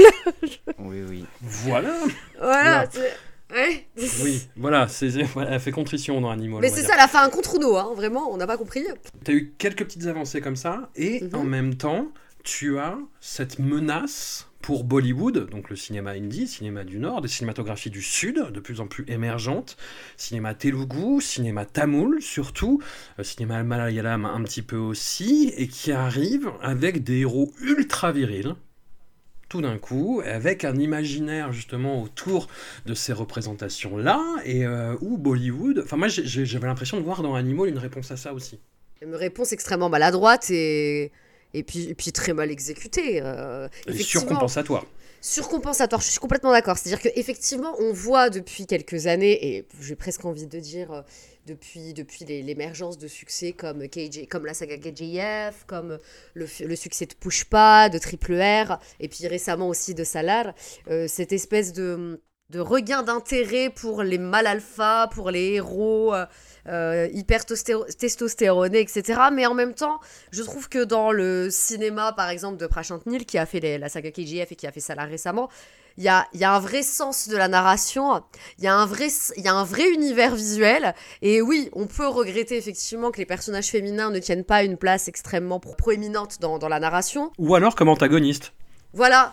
Mais, mais on les présente pas pour autant comme des personnages qui seraient victimes de, des hommes en phase 2, ou en tout cas pas directement. En tout cas, si elles sont victimes des hommes en phase 2, ce sont euh, les antagonistes.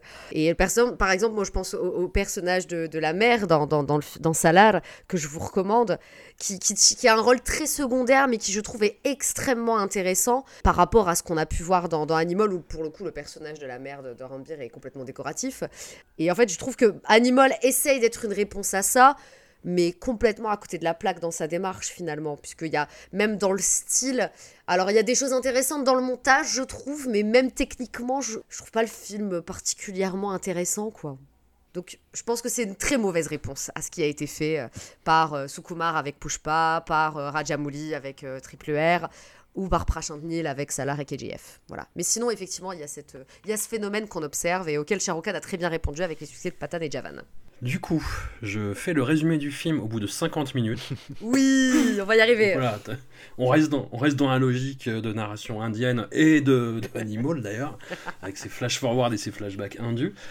Et hum, du coup, on a le fils d'un grand capitaine d'industrie. Papa, papa Exactement. Papa, papa, qui est joué papa, par papa. Anil Kapoor, qui voit, qui voit pas trop son papa, qui est donc euh, le taulier d'une grosse euh, boîte d'acier, Svastik Steel, et il idéalise son père pour lui c'est un et en même Et en même temps, il revendique son animalité, voilà, et son animalité, il l'exprime. Ça, on le comprend euh, un peu plus au bout d'une demi-heure de film après un flashback. Voilà, il y a sa sœur qui se fait emmerder à la fac, dans des flashbacks d'ailleurs où je suis très mal à l'aise parce que Ranbir Kapoor, il en rajeunit et euh, ça lui fait un peu la tête. Je sais pas si vous avez vu Steak de Quentin Dupieux. Oh mon dieu Ça fait un peu la tête de Ramsey après son De opération de chirurgie dans- esthétique en fait. C'est très très laid. Bref. Et donc il y a sa sœur qui s'est fait emmerder et il va dans la salle de cours où se trouveraient euh, les harceleurs et il arrive avec une Kalachnikov. Et en gros dire bon ils sont où? Et il va les chercher, il les démonte et ça plaît pas à son père qui l'envoie aux États-Unis. Voilà, dans la vidéo que tu, tu m'as passé une vidéo comique euh, qui parodie le film euh, Elodie et euh, Ouais. tu résumes ça très bien en disant mais, mais tu viens avec une arme euh, en classe? Bah, va aux États-Unis. Et donc il l'envoie aux États-Unis euh, pendant, euh, pendant 8 ans.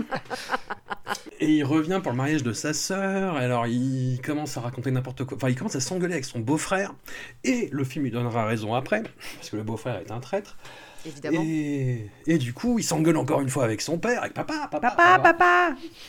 voilà, du coup, il va voir son, son ancien crush qui est sur le point de se marier. Et il lui dit Mais tu sais quoi? Viens, on se barre en avion, viens, on ken dans un avion et on va se marier sur une montagne du Cachemire. De nouveau, ellipse, Anil Kapoor se fait tirer dessus. Papa, papa.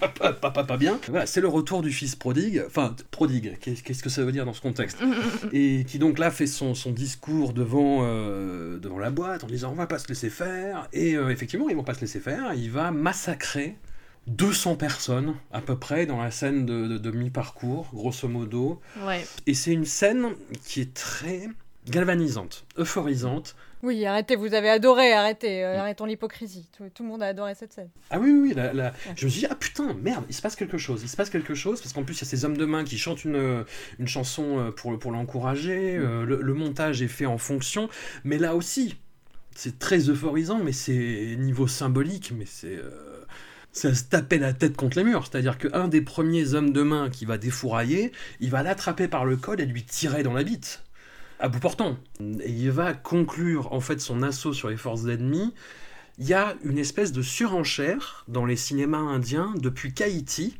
de Lokesh euh, Kanagaraj en Mm. 2019 qui se finissait par euh, on tombe sur une énorme mitrailleuse et on, euh, voilà, on arrose des ennemis. Après, tu as KGF 2 qui avait une, une arme encore plus grosse. C'est un petit truc à compenser. Hein.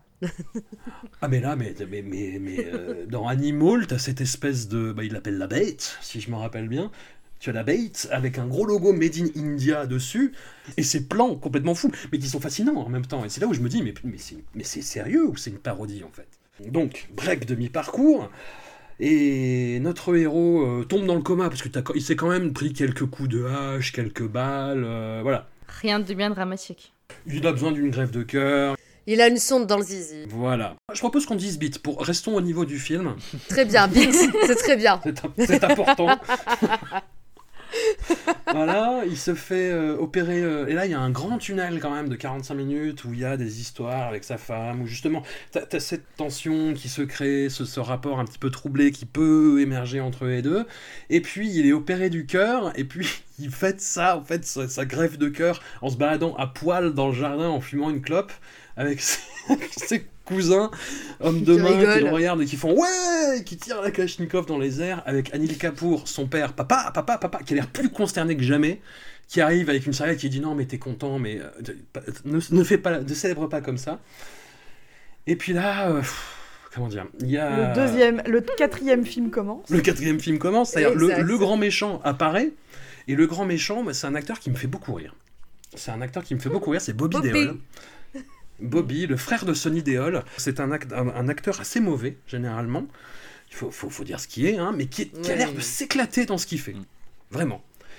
Et là, il est dans un rôle muet de bad guy euh, musulman, polygame, psychopathe Écosse. euh, en Écosse. Ah oui, non, mais Ouais. de camoulox intégral. Et le, le film se finit par euh, Ranbir Kapoor et Bobby Deol qui se rejoignent sur le tarmac d'un aéroport et qui se cassent la gueule pendant 5 minutes. Avec Cinq une minutes. chanson.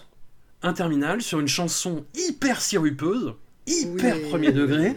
Mais vraiment, mais, c'est la mais pareil, je me suis dit, mais cette scène est absurde. Cette scène est absurde en fait. Et où à un moment, t'as un homme de main qui arrive, qui fait, bon, qu'est-ce qui se passe? Ah bah, ça fait deux heures qu'il se tape là. Et du coup, ça m'a fait rire. Ça m'a fait rire vraiment. Mais c'est drôle. Enfin, c'est le but, je pense. Et ça se finit euh, pareil, enfin par une espèce de, de soumission, domination de Bobby Deol. Euh, il dit voilà, euh, on est cousins, euh, machin. Et en même temps, il y a un premier degré total sur la scène. Oui. C'est-à-dire que t'as un homme de main qui regarde et qui fait euh, une femme a eu deux fils et ses fils étaient frères. Enfin, un truc, un, un truc comme ça, tu vois, hyper solennel en anglais, euh, machin. Bon, il le regarde, euh, il fait bon, voilà, tu me laisses tranquille, si, tu, tu laisses mon papa tranquille. Et Bobby Deol se fait un sourire, se recule, ouvre sa braguette. Voilà, c'est. La réplique récurrente qui n'est jamais dit que c'est suce ma bite, grosso modo. Et, Oui. euh, Exactement. et il est exécuté sur le tarmac, mais ce n'est pas fini, ce n'est pas fini, ce n'est pas fini. euh, on, je sais pas, on, on verra après. Euh, voilà, voilà, en gros pour l'histoire du film. Et c'est là, et après je vous rends la parole, je vous promets. Euh, je, vais, je vais la redonner à Anouk parce que c'est, elle sait que c'est mon violon dingue. Je vais développer ma théorie du complot. Il y a une philosophe qui s'appelle Ayn Rand, Mhm. qui est la grande clé de compréhension du monde aujourd'hui, euh, enfin du monde d'aujourd'hui, du, du capitalisme d'aujourd'hui, des capitaines d'industrie d'aujourd'hui.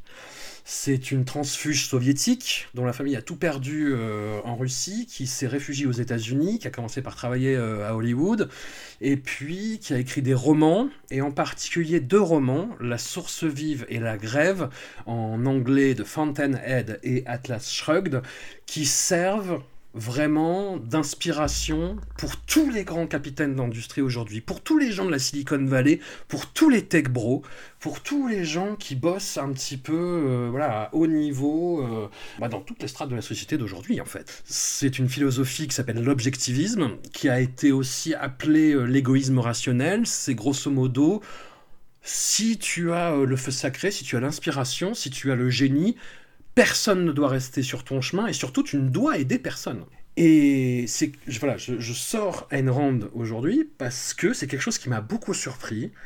Il y a une interview de SS Rajamouli où euh, il citait Ayn Rand en disant j'aime beaucoup Ayn Rand. euh, voilà. J'ai fait semblant de ne pas voir à l'époque parce que j'aime bien SS Rajamouli et j'aime pas Ayn Rand. Ayn Rand ça me fait peur Euh, et en même temps ça me fascine comme Animal. Parce que c'est fascinant quand même. Il y a un épisode de Discordia auquel je, je vous renvoie sur le sujet. Et je me, je me suis demandé, mais pourquoi? Et qu'est-ce qu'il y a d'Ayn Rand dans les films de Rajamouli, par exemple? Bah, Il y a la figure du héros. Et la figure du héros qui, dans les deux Baobali, bah, c'est ça. Magadera, c'est ça. C'est quelqu'un bah, d'invincible qui va vaincre euh, l'adversité et aller jusqu'au bout. Sauf que tu as un côté un peu, bah, quand même, le sens de la communauté, euh, bah, qui n'est pas du tout chez Ayn Rand, tu vois. Mais tu as un côté athée, tu vois, que Rajamouli partage que les, euh, épigones américains de Ayn Rand font semblant de ne pas voir. Et par ailleurs, pour un article sur euh, Ram Gopal sur lequel j'ai bossé pour, euh, pour Mad Movies, parce qu'il y a un coffret qui sort chez, chez Spectrum consacré au film de Ram Gopal Varma, qui est un grand réalisateur de, de polar à l'origine Telugu et puis qui a bossé euh, à Bollywood, puis qui a fait n'importe quoi et qui continue à faire n'importe quoi aujourd'hui. Mhm. Oh oui. Et son autobiographie à ce garçon, Ram Gopal Varma, son autobiographie s'appelle Guns and Thighs, des flingues et des cuisses, voilà, ce qui est un bon résumé de son cinéma. Et ça commence par une citation d'Ayn Rand, qui met au même niveau philosophiquement que Nietzsche. Anurag Kashyap a rejoint Ram Gopal Varma dans son admiration de, de Ayn Rand. Quand ils ont fait Oui. ensemble le film Satya, ils se sont réclamés de Ayn Rand. Et j'ai l'impression, c'est là où je rends euh, le, bâton de parole à Anouk, que Adimol, c'est la rencontre entre Ayn Rand et Andrew Tate. En fait, donc ce, ce, mascu euh, qui est en prison, je crois, aujourd'hui. Et voilà, qui est un peu l'icône des, jeunes incels, euh, voilà, qui sont très virils, très masculinistes, etc. Et j'ai l'impression que Animal, c'est Ayn Rand, la philosophie d'Ayn Rand fait personnage, fait film. Merci. Euh, Donc, euh, je, moi, je, je reste hein, euh, sur. mais Je vais pas changer d'avis en cours de Mm. route. Euh, je reste sur mon idée que le film n'est pas le personnage. Même si le personnage est peut-être le réalisateur, ça c'est possible. Effectivement, il y a tout un discours qui est. Alors, moi, moi je, je suis pas spécialiste d'Ayn Rand, ça me pète les bonbons euh, ce genre de philosophie donc c'est vrai que j'ai pas trop creusé. J'arrive à mon point chapoutot mais je démarre quand même sur mon point euh, nature. Donc le, titre c'est Animal et effectivement la, vision du personnage est très se veut naturaliste et donc c'est une vision bon, qui est largement remise en question aujourd'hui par les dernières euh, enfin les, recherches un peu récentes en éthologie ou voilà c'est que en gros la, nature se serait basée sur la compétition la domination le rapport entre pré- prédateur et proie donc toute l'histoire du mal alpha et tout alors que maintenant on sait qu'il y a beaucoup plus de, euh, de collaboration et de coopération euh, dans la nature même entre, euh, entre les espèces mais du coup le personnage arrive avec sa vision du monde et pour lui en fait, il a tout. Genre, on le voit, le- le- l'enfant, et donc c'est l'enfant qui est riche. Enfin, et en fait, on voit rarement des, des personnes. Enfin, c'est pas qu'on voit rarement des histoires avec des riches, mais que où les riches soient montrés positivement. Et j'ai pas l'impression que là, soient plus montrés positivement que ça. En général, souvent, enfin, dans les films indiens que j'ai pu voir, c'est quand même dans les histoires de caste, c'est rarement les, les plus riches qui sont les, les plus sympas, quoi. Et là, c'est les héros, en tout cas, c'est ceux qu'on voit. Et du coup, moi, ça m'a un peu fait penser à Succession. Alors, euh, si, c'est dans, dans, celui-là, euh, où vous savez, enfin, euh, Succession, il y a tout un, un truc qui a été fait sur le fait que la série est assez moche. Les, les décors sont assez moches volontairement pour montrer un peu la pauvreté euh, et la, le, le malheur, enfin la pauvreté esthétique et la, la dépression globale qui entoure ces personnages. Et du coup, moi, ça m'a fait penser à ça. Enfin, la- l'anniversaire du père avec le gâteau horrible noir où il y a marqué 60 là en doré, ce que j'appelle l'esthétique Melania Trump, qui est quand même dans Glock C'est vrai. vraiment ultra intense et du coup je me suis dit que c'était peut-être qu'ils s'en rendaient pas compte mais en tout cas moi ça m'évoquait ça c'est qu'à aucun moment j'ai envie de faire partie de ce monde à aucun moment le, le gamin on est censé peut-être le trouver, euh, enfin avoir un peu de la peine pour lui. Il est pas du tout sympathique, c'est une super tête à claque. Il est là, moi je suis le numéro un dans l'amour que je porte à mon papa. Il y a vraiment, il y a tous les autres et puis moi c'est le meilleur amour de, de. Il est déjà dans la compétition là-dessus. Mais ce que ça trahit derrière, c'est qu'en fait l'argent tout- toute l'affluence qu'il peut avoir, euh, tout, le, tout ce côté compétition, ne lui amène pas la seule chose qu'il veut vraiment, qui est l'amour de son père. Et l'amour de son père, il ne l'aura jamais finalement, parce qu'à la fin, il a la pitié du père qui comprend que c'est un peu sa faute si son fils est devenu un criminel, euh, parce qu'il aurait dû passer cinq minutes à lui dire euh, comment s'est passée ta journée. Il l'a pas fait, il, il peut pas revenir en arrière, c'est trop tard. Son enfance, elle est passée comme ça. Alors oui, vous, vous me direz, il aurait pu voir sa mère, parce que bon, quand même, il avait une mère, il l'a pas vue. Bon, voilà, tant pis. Il voulait papa, il a jamais eu papa, il aura jamais papa. Et effectivement, il reproduit après un peu euh, lui-même euh, là-dessus. Je suis d'accord. Mais du coup, philosophiquement, on est dans un, enfin, sur un personnage qui privilégie le sang. Ça, c'est pareil. Ça, dans les films indiens, en général, on a le côté, le, le lien euh, de choisi aussi. Enfin, l'adoption a été montrée positivement souvent. Là, c'est vraiment le sang, le sang, le sang. C'est important. C'est pour ça, quand il va voir les cousins, c'est le sang, le sang, Mm. le sang. Pourquoi le sang, c'est important? Parce que c'est la seule chose qui la rattache à son père, finalement. Lui, en lui, c'est pas un génie. C'est pas un mec brillant. Juste, il a de l'argent Et c'est tout, je crois, à peu près. Enfin, il a rien pour lui. Il est un peu charismatique dans la scène où justement il fait le nazi. Mais bon, voilà, c'est du charisme euh, niveau Hitler. C'est pas non plus euh, de ouf. Alors, vous me direz, Hitler a réussi à en faire quelque chose, certes. Mais euh, en termes d'élection, hein, pas. je- voilà, je, je- non, non, je vais pas dire euh, des choses positives sur Hitler. Mais juste là, on voit que quand il harangue la foule avec son truc Power, Progress, Victory ça fonctionne aussi sur, euh, sur, sur l'usine et puis il est, il est retransmis à la télé et tout le monde se dit euh, bon beau boulot quoi. Mais de base le personnage il n'est pas présenté comme quelqu'un ayant particulièrement d'intelligence, de sens des affaires ou de quoi que ce soit. Pourquoi est-ce qu'il arrive à buter 250 mecs? Ça, ça s'est jamais expliqué. On sait pas pourquoi il est super fort à la baston, mais il est super fort à la baston. Il doit être assez, il doit, il a confiance, il se l'attend, ça marche. Pas pourquoi il amène ses cousins qui servent à rien, du coup, à part à chantonner derrière, parce que oui, il les défonce tout seul. Euh, mais voilà, et du coup, c'est pour ça que moi, donc sur ces harangues, euh, quand il reprend un peu la main sur sur l'entreprise, euh, j'y vois pas le génie, j'y vois pas le génie seul qui de doit s'arrêter pour personne. J'y vois une figure du nazi. Donc c'est pour ça que j'ai mon point chapoutot, c'est que là il présente le capitalisme. Donc tu, dis c'est euh, Swastik Steel, mais moi j'ai aussi vu Swastik Oil, donc c'est peut-être euh, un conglomérat de, d'extraction. Et c'est pareil, hein, tu vois, de là aussi on, va chercher le minerai, on va pénétrer la terre pour extraire et pour exploiter, exploiter. Donc déjà l'entreprise en fait il y a un côté euh, nazi. Alors Visiblement, le beau-frère est encore plus nazi, parce que je crois qu'il y a un moment où ils veulent aller euh, pourrir un, coin de nature, et du coup, ils, ont, ils ont peur que ça donne mauvaise réputation à la boîte, mais bon, la boîte, c'est ce qu'elle fait, elle extrait, euh, des minerais, extrait de- du pétrole. Donc, moi, je trouve, j'étais pas à ce moment-là, j'étais déjà quand même très détachée du, du personnage, et donc j'y ai vu comme ça euh, une figure très très noire, mais comme, euh, comme on peut le voir effectivement euh, chez Scorsese, euh, en plus, d'autant plus qu'il y a plusieurs références, parce que quand il est un, peu, malade, il est gros comme ça avec sa clope et tout, t'as un côté De Niro, le fat De Niro, quoi, ou un côté Marlon Brando dans Le Parrain, enfin, t'as vraiment ces personnages comme ça qui sont assez négatifs, mais du coup, c'était pas inintéressant. Après, c'est le bordel, je veux dire, on sait pas, on sait pas où ça va, effectivement, j'étais extrêmement perturbée par tous les, flashbacks, flash-forward, dans tous les sens, mais euh, je, trouve que le héros, il est euh, présenté négativement, qu'il se bat contre des doubles de lui, en fait, à chaque fois. Alors, à la fin, c'est encore plus appuyé, parce qu'il y a cette histoire de, jumeaux, de jumeaux cousins, de brother-brother. Mais euh, voilà, c'est jamais que des versions de lui-même qui, qui passent son temps à, à avoiner.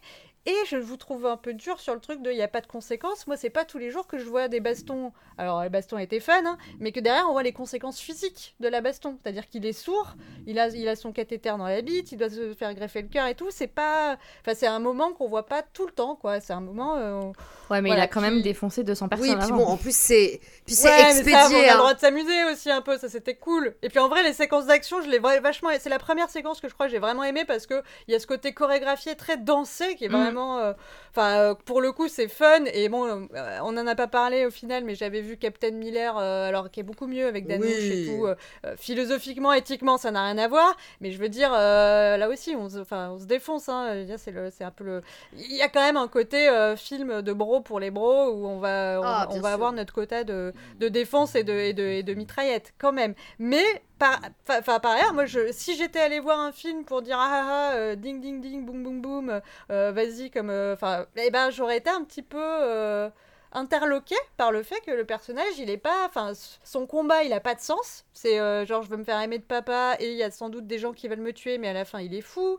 Il se bat pas pour la communauté il est hyper égoïste. Donc du coup ce personnage jus- justement même jusque dans ses motivations il est pas présenté positivement et du Bah, coup je sais pas, hein. je trouve que tu t'identifies quand même l'identification est vachement plus Je difficile sais pas, parce que tu vois, la première scène où tu le vois vraiment euh, e- exulter de violence, qu'il faut, faut, faut dire les choses comme ça, faut dire comme c'est, c'est quand il t'as ce flash forward où il va chercher, euh, bah, je crois que c'est son beau-frère, pendant une conférence, où il Mhm. arrive, il l'étrangle, là t'as une scène où il l'étrangle par terre, pendant que les gens... euh, Devant tout le devant monde. tout le monde, voilà. Et après, il lui met un coup de shotgun dans la gueule. Donc euh, ça et, de- et c'est tout est filmé de façon extrêmement graphique et jouissive en fait. Et puis il a littéralement un orgasme à l'écran quand il, il a fini de l'étrangler. hein. Enfin, t'as un gros plan sur lui en train de gémir, c'est c'est très gênant.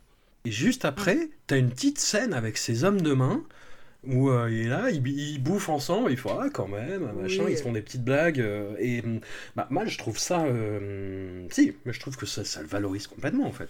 Tout à fait. Et puis en plus, à nous que tu parles de, de la dégradation physique du personnage, mais ça c'est complètement expédié dans le film, puisque finalement cette opération du cœur, pour la, de laquelle il a 10% ou je ne sais plus quel pourcentage infime de s'en sortir. Alors apparemment il s'en sort tellement bien qu'il finit à poil dans son jardin. Donc, euh, euh, et même En fumant si... et en fumant sa clope, et puis en plus, euh, je me rappelle puisque c'est la scène introductive du personnage de Tripty qui s'appelle Zoya, je crois. Euh, donc avec cette énième sous-intrigue où en plus il se tape une belle meuf qui n'est pas sa femme. Enfin, du coup, encore une fois, le, le, le- le- de- et ce personnage-là va tomber amoureuse de lui. Donc ça, pareil, ça questionne, mais de quoi elle tombe amoureuse? Ce mec est absolument imbuvable, il est antipathique. Et qu'est-ce qu'est-ce qu'elle lui trouve finalement, quoi? Cette scène, elle a un sens pour moi qui est d'aboutir à la scène euh, que j'aime beaucoup avec euh, sa femme qui lui, donc il, euh, qui, il lui, lui avoue qu'il a couché, enfin elle découvre, bref, euh, qu'il a couché avec une autre meuf et qu'elle lui dit Did you wear a condom? Est-ce que t'as mis une capote? Et qui là, moi, pour moi, ça fait, ça, non, non seulement ça place le personnage de la femme comme ayant, euh, voilà, euh, de la gentilité, mais aussi ça, ça fait dégonfler complètement toute l'excuse du mec qui était là, genre ah ouais, en fait j'étais une double top, euh, mais C'était c'était pour euh, papa. j'ai couché avec elle, mais c'était pour me protéger, pour protéger papa, voilà. Mais il a pas mis de putain de capote, quoi.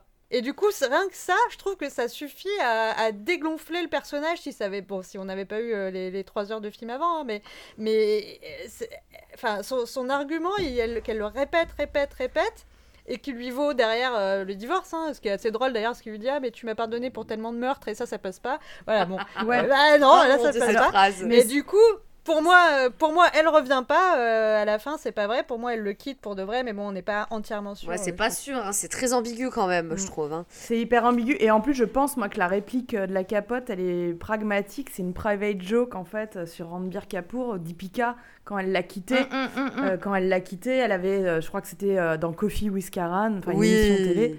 Elle l'avait taclé sur. euh, parce que clairement, il l'avait trompé avec la moitié de l'industrie. Bah, elle était assise avec Sonam, qui était son ex aussi, entre guillemets. Voilà, quoi. donc c'était déjà. Il y avait tout, il y a déjà tout cette espèce de sous-texte de Ranbir Kapoor et les capotes, quoi.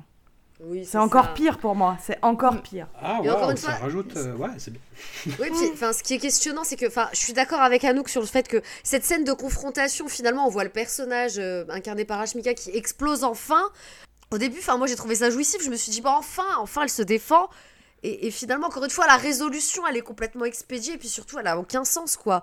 Donc, il est là, il, il, pète un câble, il est prêt à l'étrangler. Il menace de lui tirer dessus. Et puis, ils se font quand même un petit bisou. Et puis, bon, tout va bien. C'est un, c'est un petit désaccord de couple, quoi. C'est les petites disputes euh, du quotidien. Et c'est complètement expédié. Donc, finalement, San- Sandy Predivanga se casse la nénette à créer de la tension, finalement, à, à poser des enjeux. Alors, c'est fait de manière très maladroite, mais il le fait.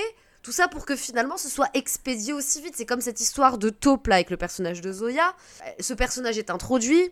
J'ai presque l'impression qu'il est juste introduit pour qu'on la voit à poil et, et qu'on qu'on voit Rambir Kapoor à poil. Parce qu'au final, toute cette histoire de top, mais finalement, elle lui révèle tout parce qu'elle est sincèrement amoureuse de lui. Enfin, quel est le sens finalement Si ce n'est encore une fois de mettre Ouais. en valeur ce personnage, puisque, mon Dieu, les femmes ne peuvent pas lui résister, quoi, ma foi. Enfin, c'est. Bref, ça me m'interroge. Ça, ça revient juste à la fin, mais effectivement, comme un énième cheveu sur euh, une soupe un peu Oui. euh, qui commence à être très poilu. Oui, il nous ramène le body double avec la meuf et tout, c'est n'importe quoi. T'es là, ah merde, j'avais oublié cette histoire, est-ce qu'il va y avoir encore une heure et demie de film? Et en fait. Enfin voilà, mais enfin du coup, du coup encore une fois, narrativement parlant, ça n'a aucun intérêt et ça n'a aucun sens quoi. Donc euh, c'est c'est trop long pour ce que ça raconte. Après, moi, je suis pas d'accord sur le sens de, de quand ils se, pour vous, ils se réconcilient quand ils pleurent et qu'ils se font des bisous. Pour moi, c'est, euh, c'est on pleure, on se fait des bisous parce qu'en en fait, on est en train de se quitter. Mais bon, voilà, encore une fois, c'est ouvert à Oui, bien interprétation. sûr. Mais pour moi, c'est, c'est ça. Nous verrons dans la suite Animal Park, qui est teasé à la fin du film. Et de quelle façon?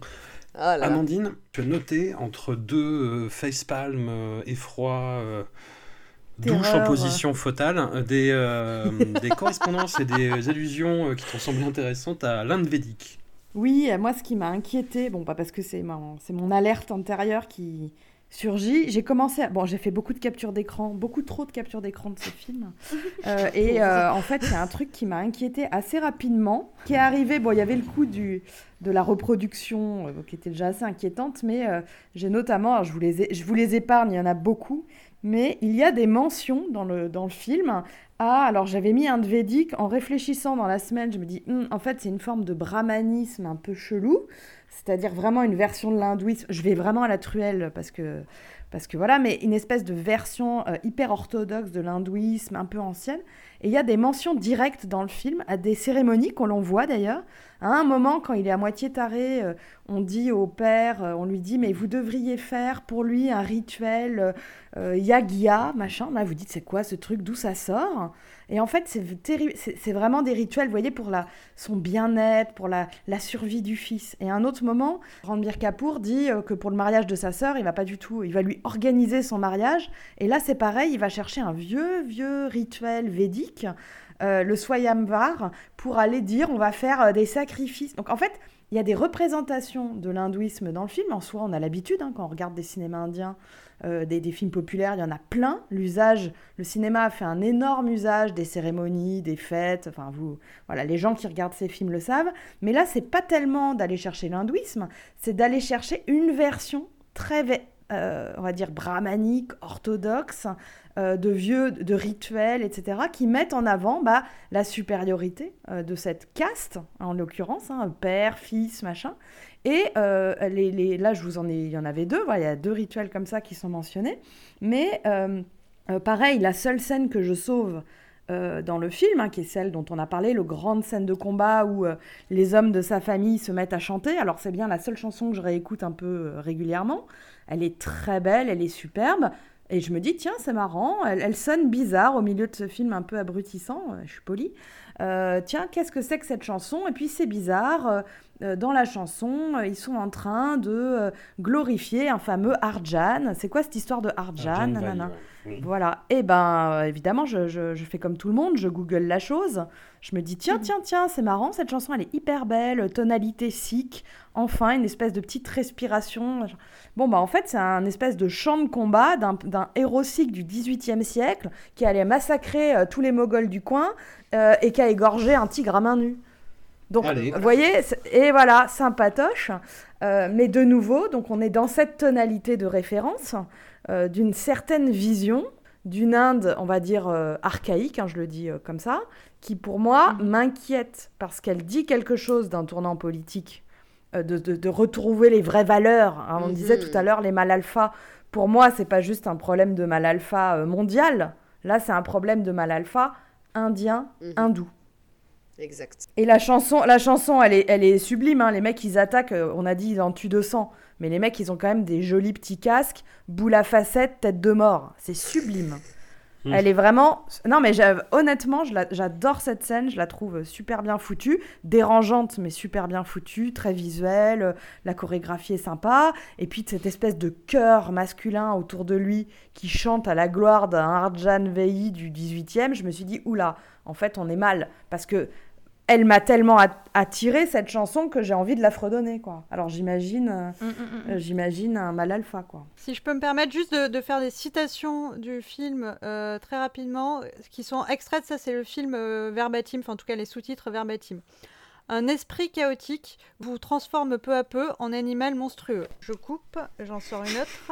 Oh mon Euh, attends, elle était où Quand j'ai regardé à l'intérieur de moi, je n'ai- il n'y avait personne d'aussi diabolique. Juste pour que quand même on ait conscience que le film a conscience du caractère malin et diabolique du Bah, personnage. ça, en plus, cette réplique, si je me rappelle bien, c'est justement quand il est derrière son, son énorme pénis euh, Gatling, là, et, qui regarde euh, enfin, ses adversaires, et il a un regard, re- enfin, qui est trafiqué numériquement, hein, mais rouge et effectivement vide et mort, quoi. Et, je me suis demandé à quel point cette réplique, justement, était euh, bah, dans le sens de ce que tu dis, Anouk, et moi, j'ai toujours ce doute hein, sur le film, mais je, je- trouve ton interprétation complètement valide. Mais en même temps, j'ai peur aussi que ça justifie la fascination malsaine que j'ai pour le film en disant non, non, mais c'est ironique, c'est- une déconstruction. Pour le coup, cet, aspect-là de, euh, de parler de l'aspect un peu maléfique ou diabolique d'un héros violent, ça se retrouve énormément ces dernières années dans les cinéphilies indiennes. Euh, Et Mhm. je pense typiquement Salar est un super exemple, euh, tout le cinéma de Prashant Nil, mais particulièrement Salar. Là, le personnage qui est le narrateur du film dit euh, tous les hommes les plus violents, on dit que c'était lui l'homme le plus violent. C'était d'ailleurs la, la, la tagline du premier poster qui avait été dévoilé du film où euh, c'est presque montrer que c'est le héros badass absolu de dire il est plus diabolique que les méchants et il est capable de, de quelque chose de encore plus ultra violent et cruel que son ennemi. Le truc c'est que quand c'est utilisé dans les blockbusters la plupart du temps ces dernières années en Inde, c'est utilisé pour vraiment montrer euh, bah, le héros sous un jour encore plus glorieux parce qu'il est plus puissant que ceux qu'il combat. Et je suis vraiment pas persuadé qu'il y ait une notion euh, morale dans le côté j'ai trouvé personne de, pire que moi. Je pense que c'est vraiment pour dire euh, bah, si lui se met à la cruauté, il est plus fort que tous les autres et c'est plutôt. ça devient presque une vertu pour le, pour le personnage dans, dans ce cas-là. Mais c'est une question euh, que je me suis posée devant Captain Miller. Hmm. Très honnêtement, où les intentions du héros sont. où il n'y a pas de, de, de, de doute et d'ambiguïté. Enfin, je sais pas, hein, on va en discuter. Euh, je- euh, Anouk, tu l'as vu, euh, Asma aussi, je crois. Oui. Euh, Oui, moi aussi. Ouais, et Elodie aussi. C'est un film extrêmement violent. Vraiment, Captain Miller euh, avec, Danouche. Et bah, comme, comme les films précédents euh, du réalisateur, hein, mais où la violence était, euh, avait vraiment un, un rôle et qui n'était pas que cathartique, justement, où, où on sentait que ça meurtrissait les personnages. Dans Captain Miller, j'ai l'impression que c'est beaucoup plus. Enfin, beaucoup moins nuancé en fait. Et Mhm. il y a notamment un plan en particulier où, pareil, euh, Danouche, le héros euh, Captain Miller, récupère une, énorme arme euh, automatique et dont il se sert à bout portant sur un antagoniste. et le, film, la violence est, pu- justifiée, c'est sidérant, ça te fait rentrer dedans. Ce plan-là m'a fait m'interroger. En fait, dans Captain Miller, je, de souvenir, il est au début bouffé par les regrets. Mhm. Oui. Et après, il y a un espèce de switch où en fait, il perd toute émotion. Et je vais donner un exemple, un exemple complètement con, je suis désolée. Ça m'a fait penser aux vampires dans Vampire Diaries qui arrivent à genre turn off leur émotion et à devenir des machines de guerre et à tuer, mais genre facilement. Ah, mais c'est vrai. Non, mais je suis désolée, mais ça m'a fait, penser- ça. ça m'a fait penser à ça en vrai fait. y a de ça. Genre, ils ont vraiment genre aucune culpabilité, aucun regret, etc. Parce qu'à un moment donné, ils ont atteint un point de non-retour où ils ont vraiment, ils ressentent plus rien quoi. Et Danouche, dans, enfin, le, du coup, le personnage de Captain Miller dans Captain Miller, il, il y a un moment donné où il y a ce switch Mm. et où en fait, je j'avais pas l'impression qu'il était en train de kiffer ce qu'il faisait, Moi non plus. hein. mais c'est un peu comme s'il n'avait pas d'autre choix que de faire ça en C'est fait. ça. Non, j'ai- j'ai j'ai l'impression que c'était le film qui kiffait en fait, plus que le personnage. Je pense juste qu'il y a un faux pas du film. Je suis tout à fait d'accord sur le côté que le- personnage s'éclate pas. Euh, tous les dialogues te suggèrent d'ailleurs qu'il a tout. pas le choix, qu'il fait ça pour survivre. Mhm. Euh, je pense que le film fait un faux pas. Pour moi, c'est le climax. Où euh, ça devient vraiment Mhm. la tentation de faire une méga séquence d'action euh, spectaculaire et jouissive, avec même un twist et tout ça. Et, et là, autant j'ai adoré le film, autant je trouve que le climax, c'est le faux pas qui vient contredire euh, deux heures de film qui t'ont dit que la violence, c'était un cercle affreux qui pouvait rendre les gens que malheureux. Exact. Et là, pendant un quart d'heure, on, on essaie de te faire euh, applaudir devant l'écran et il y a un peu une dissonance cognitive qui se fait à ce moment-là. Mais, mais sur tout le reste du film, je, je trouve qu'il est plutôt clair dans ses intentions. Moi, je trouve que la différence principale entre euh, Captain Miller et Animal, euh, c'est il y a deux choses. Les slips. Bien meilleur slip chez Captain Miller. Euh, non, mais Danouche. Ouais. Euh, voilà, euh, Danouche. euh, Non, mais je sais qu'il y a une team Rambir ici. Je veux pas vous dénoncer. Vous choisirez de vous dénoncer vous-même si vous le souhaitez. Mais euh, on- c'est pas quand même le même niveau. En tout cas, de la manière dont il est filmé, là, Danouche est vraiment sublimé. Enfin, bon, moi, je, je sais même, peu- je sais même plus l'histoire parce que j'étais juste en train de me dire, mon Dieu, qu'est-ce qu'il est beau, qu'est-ce qu'il est beau, qu'est-ce qu'il est beau pendant euh, deux heures et demie. Et ça me suffit. Euh, ceux qui me connaissent savent que ça me suffit. Et numéro 2 qui fait la différence, c'est la cause. Oui, Il y a une Tout à cause. fait. Mm, mm, mm. Voilà. Tout à fait. Mais est-ce que dans le choix du enfin, dans, le, dans la marge de manœuvre du personnage, euh, typiquement pour moi, Ranbir est prisonnier de, de, lui-même en fait. Et pour moi, il n'a pas plus le choix et, il a, et en fait, son absence de cause même, enfin. C'est pas complètement un prétexte parce qu'effectivement son père est agressé, il y avait vraiment un complot contre son père, mais après il, euh, dit j'ai fait une guerre, je, je, je suis en train de, de faire une guerre et euh, il ne peut plus s'arrêter. Il est comme ces vétérans là qui restent éternellement bloqués dans, euh, dans, leur, euh, dans leur, voilà, leur, guerre passée. Il ne peut plus s'arrêter. Et là c'est la folie qui prend le dessus parce qu'il a trouvé un sens dans sa vengeance, enfin dans, voilà, dans sa revanche, son truc, je vais sauver papa, je vais sauver papa, c'est venu, et mais, lui-même n'a plus le choix non plus, et du coup, son, kiff ou son truc de, de, de- son truc orgasmique est, qui est lié à la violence, en fait, il est, il est, il est prisonnier, c'est pas, Ah, il, est, pas, pas plus je trouve, euh, que que Captain Miller ou que qui que ce soit euh, autour de lui, quoi. Je suis pas du tout d'accord. Euh, en fait, pour moi, clairement, dans le film, on te montre que Vijay prend cette décision. Oui. Il est capable. Il, il le dit tout de suite. Il dit je, si je dois le faire, je le ferai. Je peux tuer. Je, je mettrai le monde en sang Et pour mon père. hein. Enfin, il, il le dit clairement. Il l'assume. Et en fait, je trouve que c'est vraiment un contrôle fric, Vijay. C'est que même dans, ce qui, dans ses actions violentes, il, il est dans le contrôle de Tout ce qu'il fait. fait et il est dans le. Et donc, je, je trouve. C'est pour ça que je dis que c'est. Je trouve je- le côté animal, je le sens pas des masses parce que j'ai en face de moi un personnage déjà qui n'évolue absolument pas du début à la fin. Euh, il est sur une espèce de même lignée, il n'y a aucune évolution au niveau émotionnel, caractère, etc. Et puis surtout, en fait, il n'y a pas ce côté primitif parce qu'il est dans le contrôle, il est dans il, a ses décisions, il, a ses principes, il a ses, son idéologie. Et du coup, dans les scènes où il est violent, je, enfin, tu sens que c'est sa décision. Il, il prend son kiff, il prend son pied, il, ce qu'il voulait, il veut faire ça, il veut montrer qu'il est capable de faire ça. Et peut-être que dans Animal Park, comme, le réalisateur dit que ça va être encore plus la folie et qu'il est prêt à faire euh, je ne sais pas quoi, Mon Dieu. ça va nous montrer que le personnage va vraiment aller dans. Peut-être qu'il y aura par miracle une évolution, je n'en sais rien. Mais en tout cas, dans Animal, il n'y en a pas. Euh, le gars sait ce qu'il fait, il veut faire ce qu'il fait et il ne changerait Et pas d'avis. C'est confirmé par no- notamment cette scène de flashback avec la sœur où justement il arrive avec sa Kalachnikov et qui il, il menace de tirer sur les élèves et qu'après coup donc il se fait évidemment euh, vilipender par son papa euh, et que pour autant euh, il y a papa papa voilà mais pour autant il y a, il y a pas il y a, il y a aucune prise de conscience de la gravité de son acte aucune prise de conscience peut-être il y a même pas un dialogue qui dit j'ai été dans un accès de colère j'ai été j'ai été pris par quelque chose qui était plus fort que moi. Au contraire c'est c'est tout à fait normal ce que j'ai fait. J'ai défendu ma sœur je ne vois pas pourquoi tu m'en veux. À aucun moment on sent ce moment où le, personnage redescendrait potentiellement. Il se dirait ouh je suis allé loin, j'ai été pris par quelque chose qui, en moi qui finalement me dépassait. J'ai vraiment pas eu ce sentiment-là. Et encore une fois, c'est- c'est c'est un discours euh, voilà, dans lequel il est dans la maîtrise, qu'il continue de porter, voilà, jusqu'à ce qu'il aille se taper Zoya. Pareil, c'est tout est dans la maîtrise, tout est dans le calcul.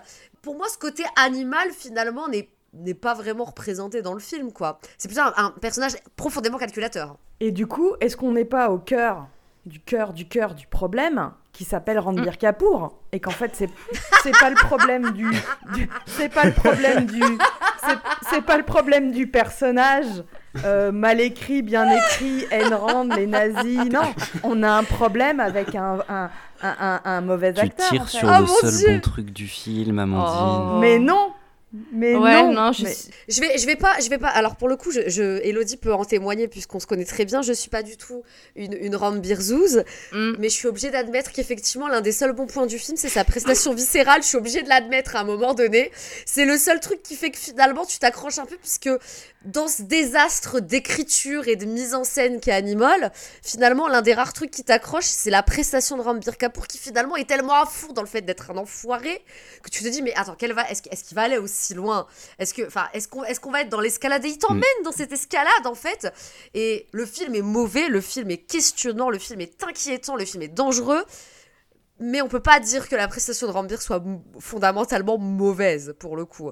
Je trouve qu'il il, il est viscéral. Si vous aimiez vraiment Rambir Kapoor, vous l'aurez pas laissé mettre cette perruque horrible de la première moitié. Oui, il est pas, il est, il est pas à son avantage, c'est sûr. Mais je, je- je suis obligée d'admettre que pour moi, c'est, il est pas mauvais acteur. Enfin, je veux dire, quelqu'un comme Tiger Shroff est mauvais acteur. Je veux dire, lui, il y a, il y a de la nuance. Bah, voilà, on en reparlera non, il est pas acteur, il est pas acteur du Il tout. est pas acteur du coup, tout court, n'est-ce pas, François Moi, je suis désolé. Ti- Tiger Shroff, il a jamais été acteur. Hein. Enfin, Oui, non, mais non, mais il, est là pour faire de la GRS. Mais par contre, con- pour ce qui concerne Rambir, Mais effectivement, il, est, il habité. Ah non, mais il est habité par ce personnage. Alors, Mais non, il a, il a un brushing, il a l'œil torve, il regarde la caméra en ne sachant pas quoi faire, en disant papa, papa, mais il est affreux. Bon, déjà, mais je, je suis obligée de dire, je, je l'aime. Ah. Mais moi, j'avais un problème. Vous pouvez réécouter. J'ai toujours eu un problème avec lui. C'est pour ça que je- j'avais évidemment pas prévu de voir le film. Parce que déjà, dans. Ça se comprend. Enfin, moi, je me suis arrêtée. Je l'ai vu dans Savaria de Ben Sali. Je dis, c'est bon, il est pas pour. Ce, garçon, éjectez-le de l'industrie. Bon, bah, le problème, Eh c'est qu'il ben non. s'appelle. Capour et qu'on n'est pas prêt de l'éjecter de l'industrie. Loupé. Euh, après, j'étais dégoûtée quand il s'est marié avec Ali Abad. Bon, tout- rien ne va. Et là, vous me sortez un film catastrophique. Et non seulement il joue dedans, mais il l'incarne, il le porte. Et je sens qu'il le porte. On peut pas lui en vouloir de jouer un personnage qui est dégueulasse. Ah oui, mais elle le fait bien, hein, putain. Mais je l'ai jamais trouvé aussi bon que dans ce film, très honnêtement. Moi, j'ai jamais compris Ranbir Kapoor. hein. Non. C'est vrai On, on- on en- on en a- on en a parlé dans Savaria, dans les derniers films qu'il a fait, les derniers gros films, hein, Shamshira et euh, Brahmastra. Il est, mais euh, pff, il est là. Alors, Voilà, c'est- une espèce de Il fait, il de- fait acte de présence. d'amibe transparente. Brahmastra, euh, le film arrive quand même à, à gâcher Amitabh Bachchan, Ali Abad et Ranbir Kapoor, donc je pense qu'on peut Oh pas oui, lui en fallait le vouloir. Et euh, même- Et même Shah Rukh Khan dans sa scène. Si, c'est de sa faute, Clem. C'est entièrement de sa faute. C'est lui la mauvaise graine, il Je défonce. suis d'accord, je suis d'accord pour le coup. Ranbir, tu le regardes, tu le regardes dans Rockstar, dans, dans Tamasha, c'est un Dans Barfi. dans Sanju, il, il a une palette Tamacha, de c'est jeux une claque. hein. incroyable. Tamacha, c'est fabuleux, c'est Ah incroyable. Tamacha, c'est une, c'est une petite Ah pépite. mais je suis d'accord. Je, je- je fais un petit disclaimer concernant Sanju, je- sur lequel je, je suis juste pas d'accord. C'est juste pour, pour Sanju, dans lequel je trouve qu'il fait une, une très mauvaise caricature de, de Sanjay. Je trouve que c'est un peu l'un des points noirs de sa Mais carrière oui. parce que. Parce que, parce que pour le coup, dans Barfi, je le trouve hyper intéressant dans cette interprétation, très ch- chaplinesque du personnage avec une sensibilité infinie. Dans Tamacha, il y a une nuance qui, est bouleversante. Donc, je sais que c'est un acteur, même si je ne le porte pas dans mon cœur, je sais que c'est un acteur qui est capable de, de livrer des choses hyper intéressantes à l'écran et qui est même en, en capacité d'être captivant, même si, encore une fois, je le répète, c'est pas du tout un acteur que j'apprécie, qui, je trouve, a aussi beaucoup bénéficié de son nom de famille. Mais dans Sanju, pour le coup, je trouve que c'est hyper en deçà de ce qu'il nous a livré. Et le film en lui-même, je le trouve, est une espèce d'agiographie un peu douteuse de Sanjay Dutt. Pour du Rajkumar Irani, je trouve que c'est pas folichon. Et bon, j'avais été déçue effectivement parce qu'il avait livré dans, dans Shamshera et dans Brahmastra, où pour moi il est complètement sous régime. Mais justement, l'un des rares aspects d'Animal, c'est que il s'implique. Il s'implique. Donc je sais pas si c'est euh, louable ou inquiétant parce qu'il a l'air vachement convaincu parce qu'il incarne, mais Bah ouais. il s'implique à fond et je suis obligée d'admettre que oui, c'est convaincant parce qu'il me rend le personnage absolument détestable. Mm. Je sais pas si c'est ce que voulait Sandy Predivanga, mais c'est ce qu'il a réussi à faire. Ouais. Ah si, c'est ce qu'il voulait, je, je pense. trouve hein. que c'est bah, c'est un, un- un grand talent, pour le coup, s'il en a bien un de Sandy Predivanga, euh, que ce soit euh, avec Shahid Kapoor Oui. ou euh, avec euh, Ranbir Kapoor, c'est qu'il sait aller chercher quand même des acteurs très complexes euh, qui s'investissent profondément dans des rôles, qui sont capables de se transformer pour les personnages. Parce que c'est vrai qu'on on a beaucoup parlé d'Animal pour, pour le côté polémique, moral, politique, et voilà, il y a beaucoup de choses à dire là-dessus. Mais c'est vrai que factuellement, le film est moche, visuellement c'est dégueulasse, les dialogues sont pathétiques, le rythme, le rythme c'est c'est imbitable. Franchement, moi je me suis réveillé pour le, bah, la séance euh, du coup à la hache euh, juste avant l'intermission. Je me suis rendormi jusqu'à la fin. Il, il se passe rien en fait. On nous promet un film ultra bourrin, mais sur 3 heures de film, t'as Et- 2h40 de dialogue creux. Donc c'est vraiment un mauvais technicien, Sandy Predivanga. Par contre, si- s'il a bien un talent, c'est d'aller dénicher euh, des acteurs qui vont se plonger complètement dans les personnages qu'il écrit. Et je pense que autant dans Kabir Singh que dans Animal, si tu changes le casting, il reste plus rien du film en fait. Enfin, tu, c'est Ah, la seule chose qui fait que tu tiens à peu près. Je vais, je vais surenchérir sur ce que tu viens de dire, notamment puisque moi j'avais vu d'abord Arjun Reddy, puis j'avais vu, j'avais vu Kabir Singh, et je trouve que justement un peu la saving grace de, de Kabir Singh par rapport à son homologue Telugu, c'est la prestation de Shahid Kapoor, Tellement. qui je trouve amène beaucoup plus de nuances, à, qui arrive à amener de la sensibilité au, au cœur d'un personnage qui de toute façon est absolument imbuvable, mais il arrive, on arrive presque à éprouver de l'empathie pour lui à certains moments dans cette descente aux enfers, là où pour le coup, le personnage de- d'Arjun Reddy, qui est incarné par Vijay Deverakonda, euh, est, est tellement présenté et incarné par Vijay de manière glorifiée, c'est-à-dire même dans ma déchéance, j'ai du swag, enfin c'est hyper superficiel comme lecture et comme interprétation. Shahid y amène beaucoup de, de vis- enfin voilà, il, a- il amène ce côté tripal, ce côté viscéral et, et ce côté hyper... euh, hyper perdu finalement et torturé, voilà c'est le terme que je cherchais, assez torturé qu'on avait déjà pu voir dans Heather, dans Tap and Jab, parce que c'est, on a tendance à oublier que Shahid c'est pas juste un, un- un beau gosse qui a fait des comédies romantiques, c'est un acteur hyper talentueux. J'ai trouvé ça très intéressant dans Kabir Singh, même si je ne valide absolument pas le film ni son message. Je suis obligée d'admettre qu'effectivement, quand il caste un acteur, généralement, il fait du bon taf, quoi. Je suis de mauvaise foi, non. Non. Non, mais là, c'est épidermique à ce stade, je veux dire, c'est tout, on peut plus rien y faire, hein. Pour moi, c'est mon incompréhension du cinéma euh, populaire indien, c'est encore ça, c'est c'est lui quoi. Mais bon, Oui, non, mais je, te, je, je, je peux comprendre, je peux comprendre, honnêtement. il louche un peu quand même, non? Il a cette espèce, c'est un gimmick chez Rambir Kapoor. Il, regarde un peu dans le vide, comme s'il allait commencer à pleurer. Il le fait dans Yejavani Hedivani, il le fait dans.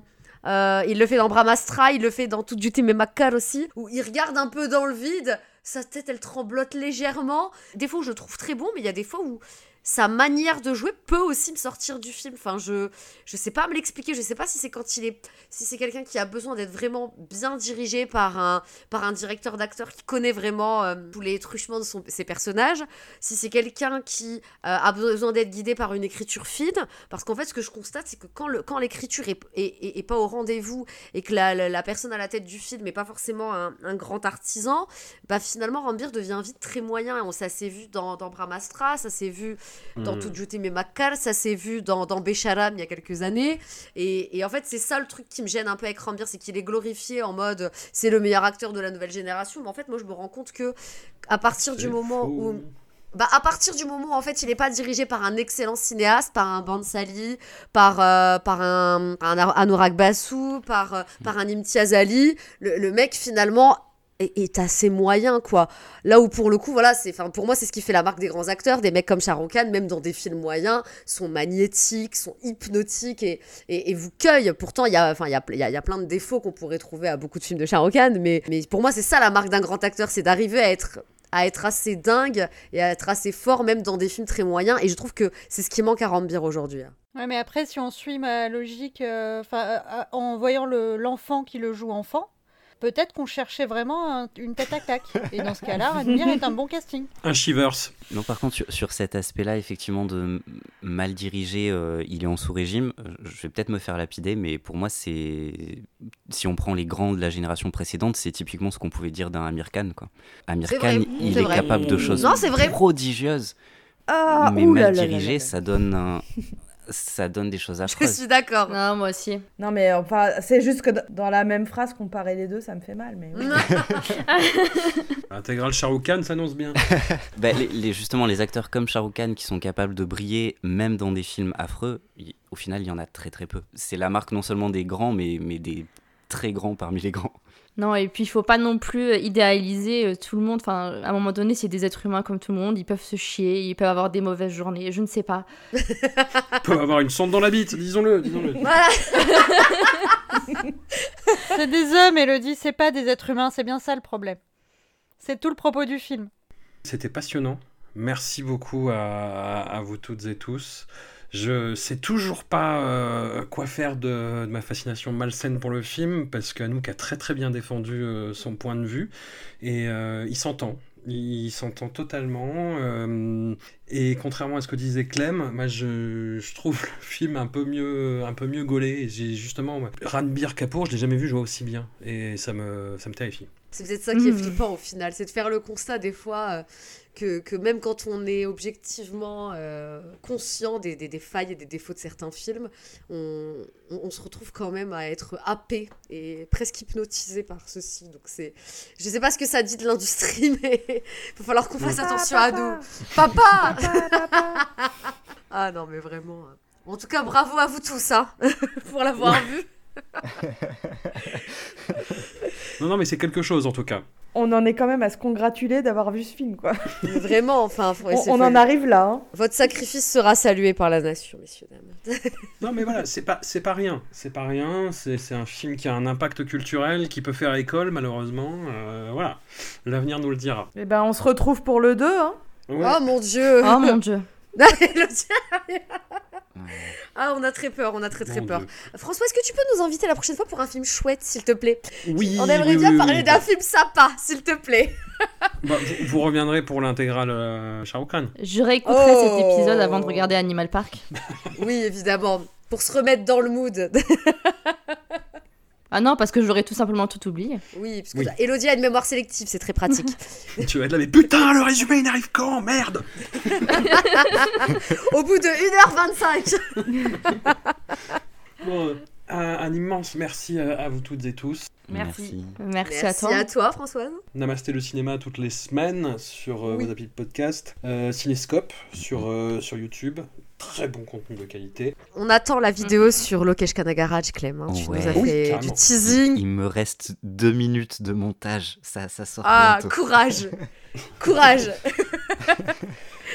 Et puis on se retrouve euh, bientôt pour l'intégrale euh, consacrée à Shah Rukh Khan. Yes. Salut. À tout Salut Salut.